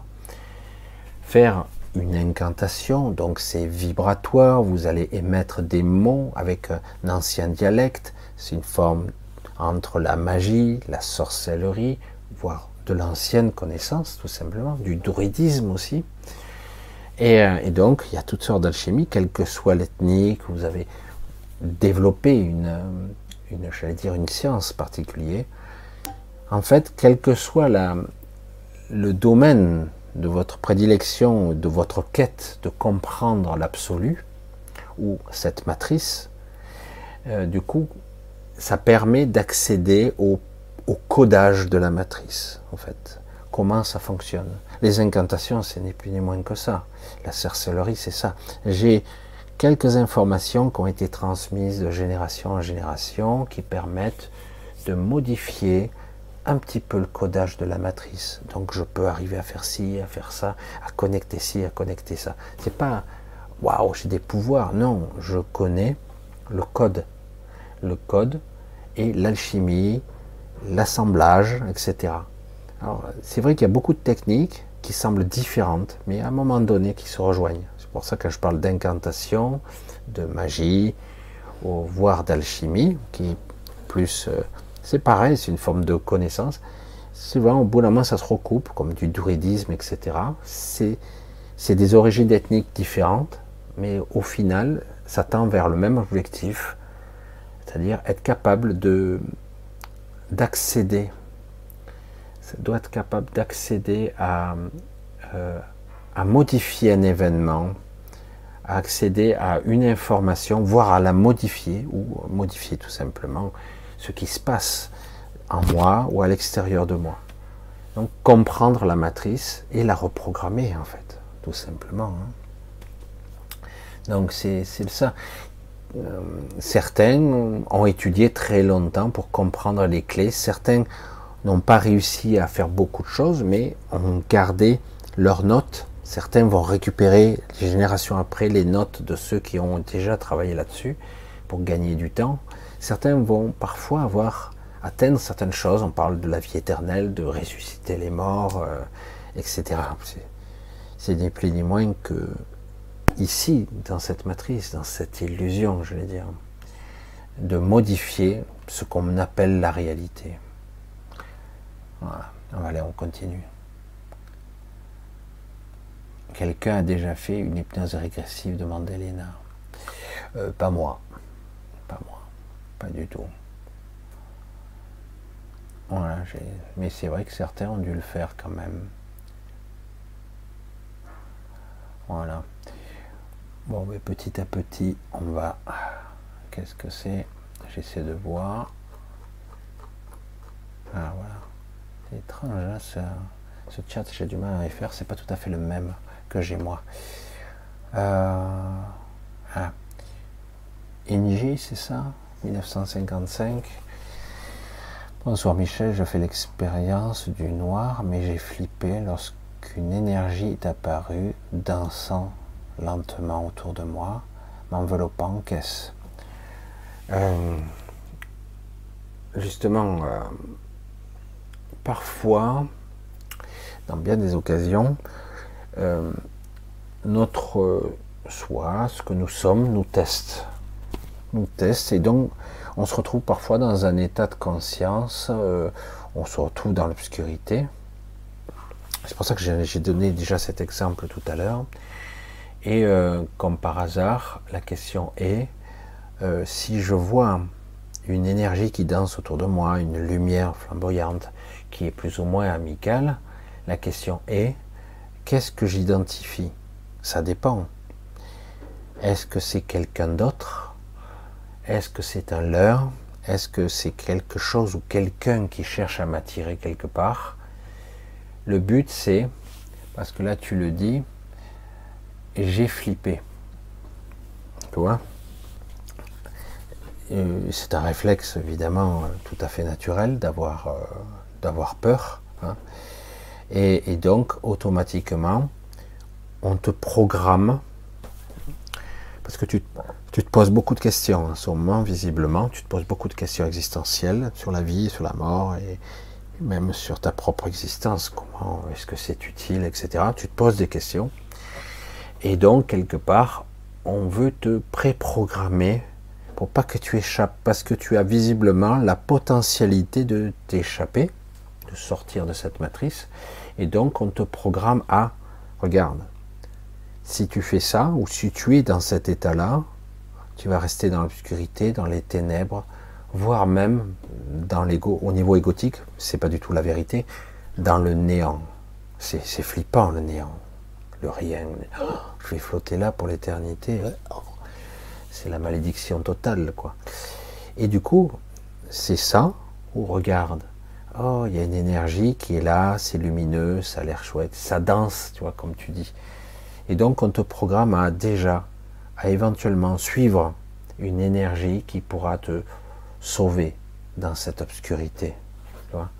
Alors qu'en réalité, je l'ai déjà dit, donc je te le redis à toi, tu dois pouvoir te sauver toi-même et éventuellement faire appel à des ressources, à la source, qu'importe ce que tu vas appeler. Tu dois pouvoir te sauver toi-même en étant tout simplement, en générant, en projetant ton intention de ce que tu désires. Non pas dans le détail, mais dans la sincérité. Comme je l'ai dit, moi, tout ce que j'ai voulu, c'est rentrer chez moi. C'est tout. Et j'ai ressenti violemment ça. Et cette vibration était la plus forte. Qu'importe quel est ton moteur à toi. Je veux rejoindre la source, je veux rejoindre Dieu. Qu'importe ta vibration, c'est celle-là qui, doit primer. Euh, parce qu'autrement, tu vas être programmé à, tu vois, là c'est pas la sortie là, tu vois. On te dit ça. Tu vois, là c'est là c'est l'impasse, c'est l'obscurité. Tu vas rester dans les limbes, voire même tu risques de tomber dans le bas astral. Attention. Et donc, tu as un petit truc flamboyant, suis-moi, suis-moi, suis la jolie lumière. C'est là la sortie, c'est là le passage. Et donc on te préprogramme, si un jour du coup tu te retrouves dans un état proche de la mort, tu vas suivre parce que tu seras déjà un petit peu programmé pour ça, automatiquement. Donc c'est vrai que c'est un petit peu compliqué tout ça, et c'est vrai que c'est pas toujours évident de se retrouver, mais comme tu as commencé la question, voire l'argumentaire eh ben, en s'adressant à moi, j'ai flippé d'abord, puis j'ai eu ça, j'ai dit, c'est un leurre, c'est de la manipulation, tout simplement. Donc, ce que toi tu as à apprendre, c'est un, ok, tu as déjà vu ce que c'était l'obscurité, puisque j'en ai déjà parlé, toi tu l'as vu, tu l'as ressenti, c'est flippant, oui. Une fois que tu sais ce que c'est, à toi de créer ton propre passage, d'aller. Tu vois, quand on voit le passage, le tunnel par exemple, comme je l'ai déjà dit, c'est pas le tunnel qui vient à toi, c'est toi qui vas à lui. D'accord? C'est je vois un point lumineux là-bas et le simple fait de le voir, tu te diriges vers, tu vas vers et tu rentres dans le tunnel. Et euh, c'est pareil pour l'intention, c'est je vais où je veux, c'est moi qui décide. C'est vrai que vu qu'on est ici très fortement polarisé et imprégné de croyances, on, va, on a du mal à se dépêtrer de la peur. Et souvent, on peut même manifester cette peur, parce que pour toi, visiblement, tu as une peur. Certains ont d'autres peurs, hein. mais toi, tu as la peur du néant, probablement. Tu es programmé avec la peur du rien. Le rien, hein.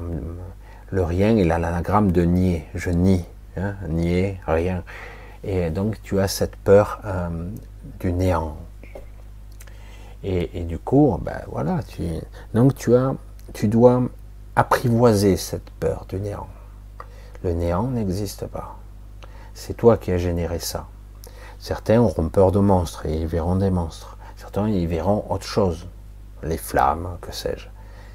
Donc on doit dépasser ces peurs. On doit les apprivoiser. Ça prend un petit peu de temps, mais on y arrive. Parce qu'après on s'aperçoit que ça interagit avec nous, automatiquement. Donc on doit apprendre à euh, dépasser ces peurs, les apprivoiser et s'en détacher petit à petit. C'est pas parfait, mais on peut arriver à quelque chose d'assez bien quand même. Voilà, écoutez, bonsoir Michel, j'ai entendu que l'ombre travaille pour la lumière. Ah, c'est joli comme phrase. J'ai entendu ça il y a très longtemps déjà.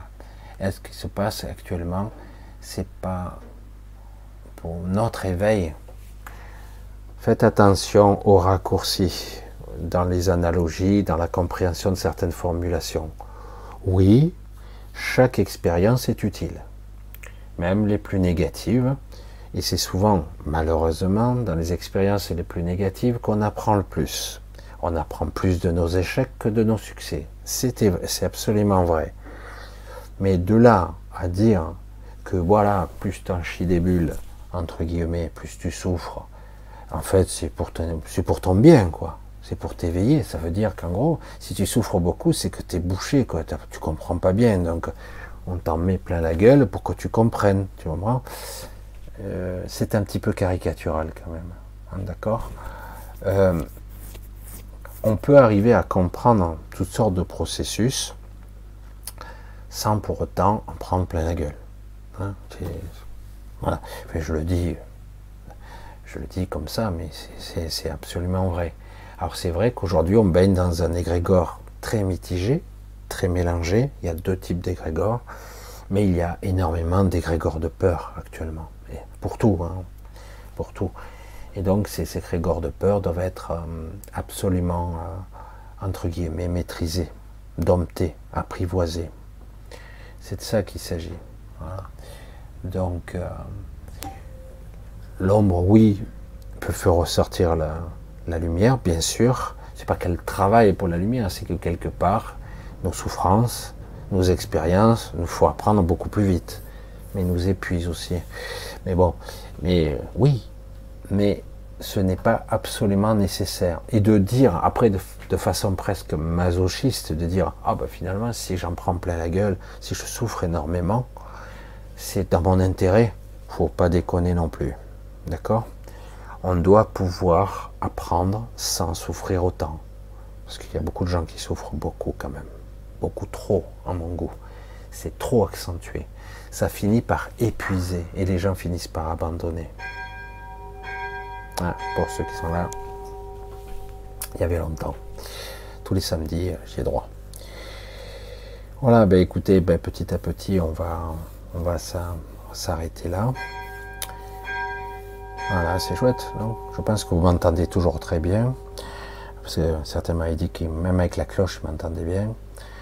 Euh, donc, comme euh, je vais encore réitérer, je vous embrasse tous. Je vous, remercie tous pour vos très très gentils messages, vos soutiens, quelle que soit leur forme, euh, vos soutiens financiers notamment, et soutien aussi de, phrases, de mots euh, qui les, parfois les accompagnent qui me touchent.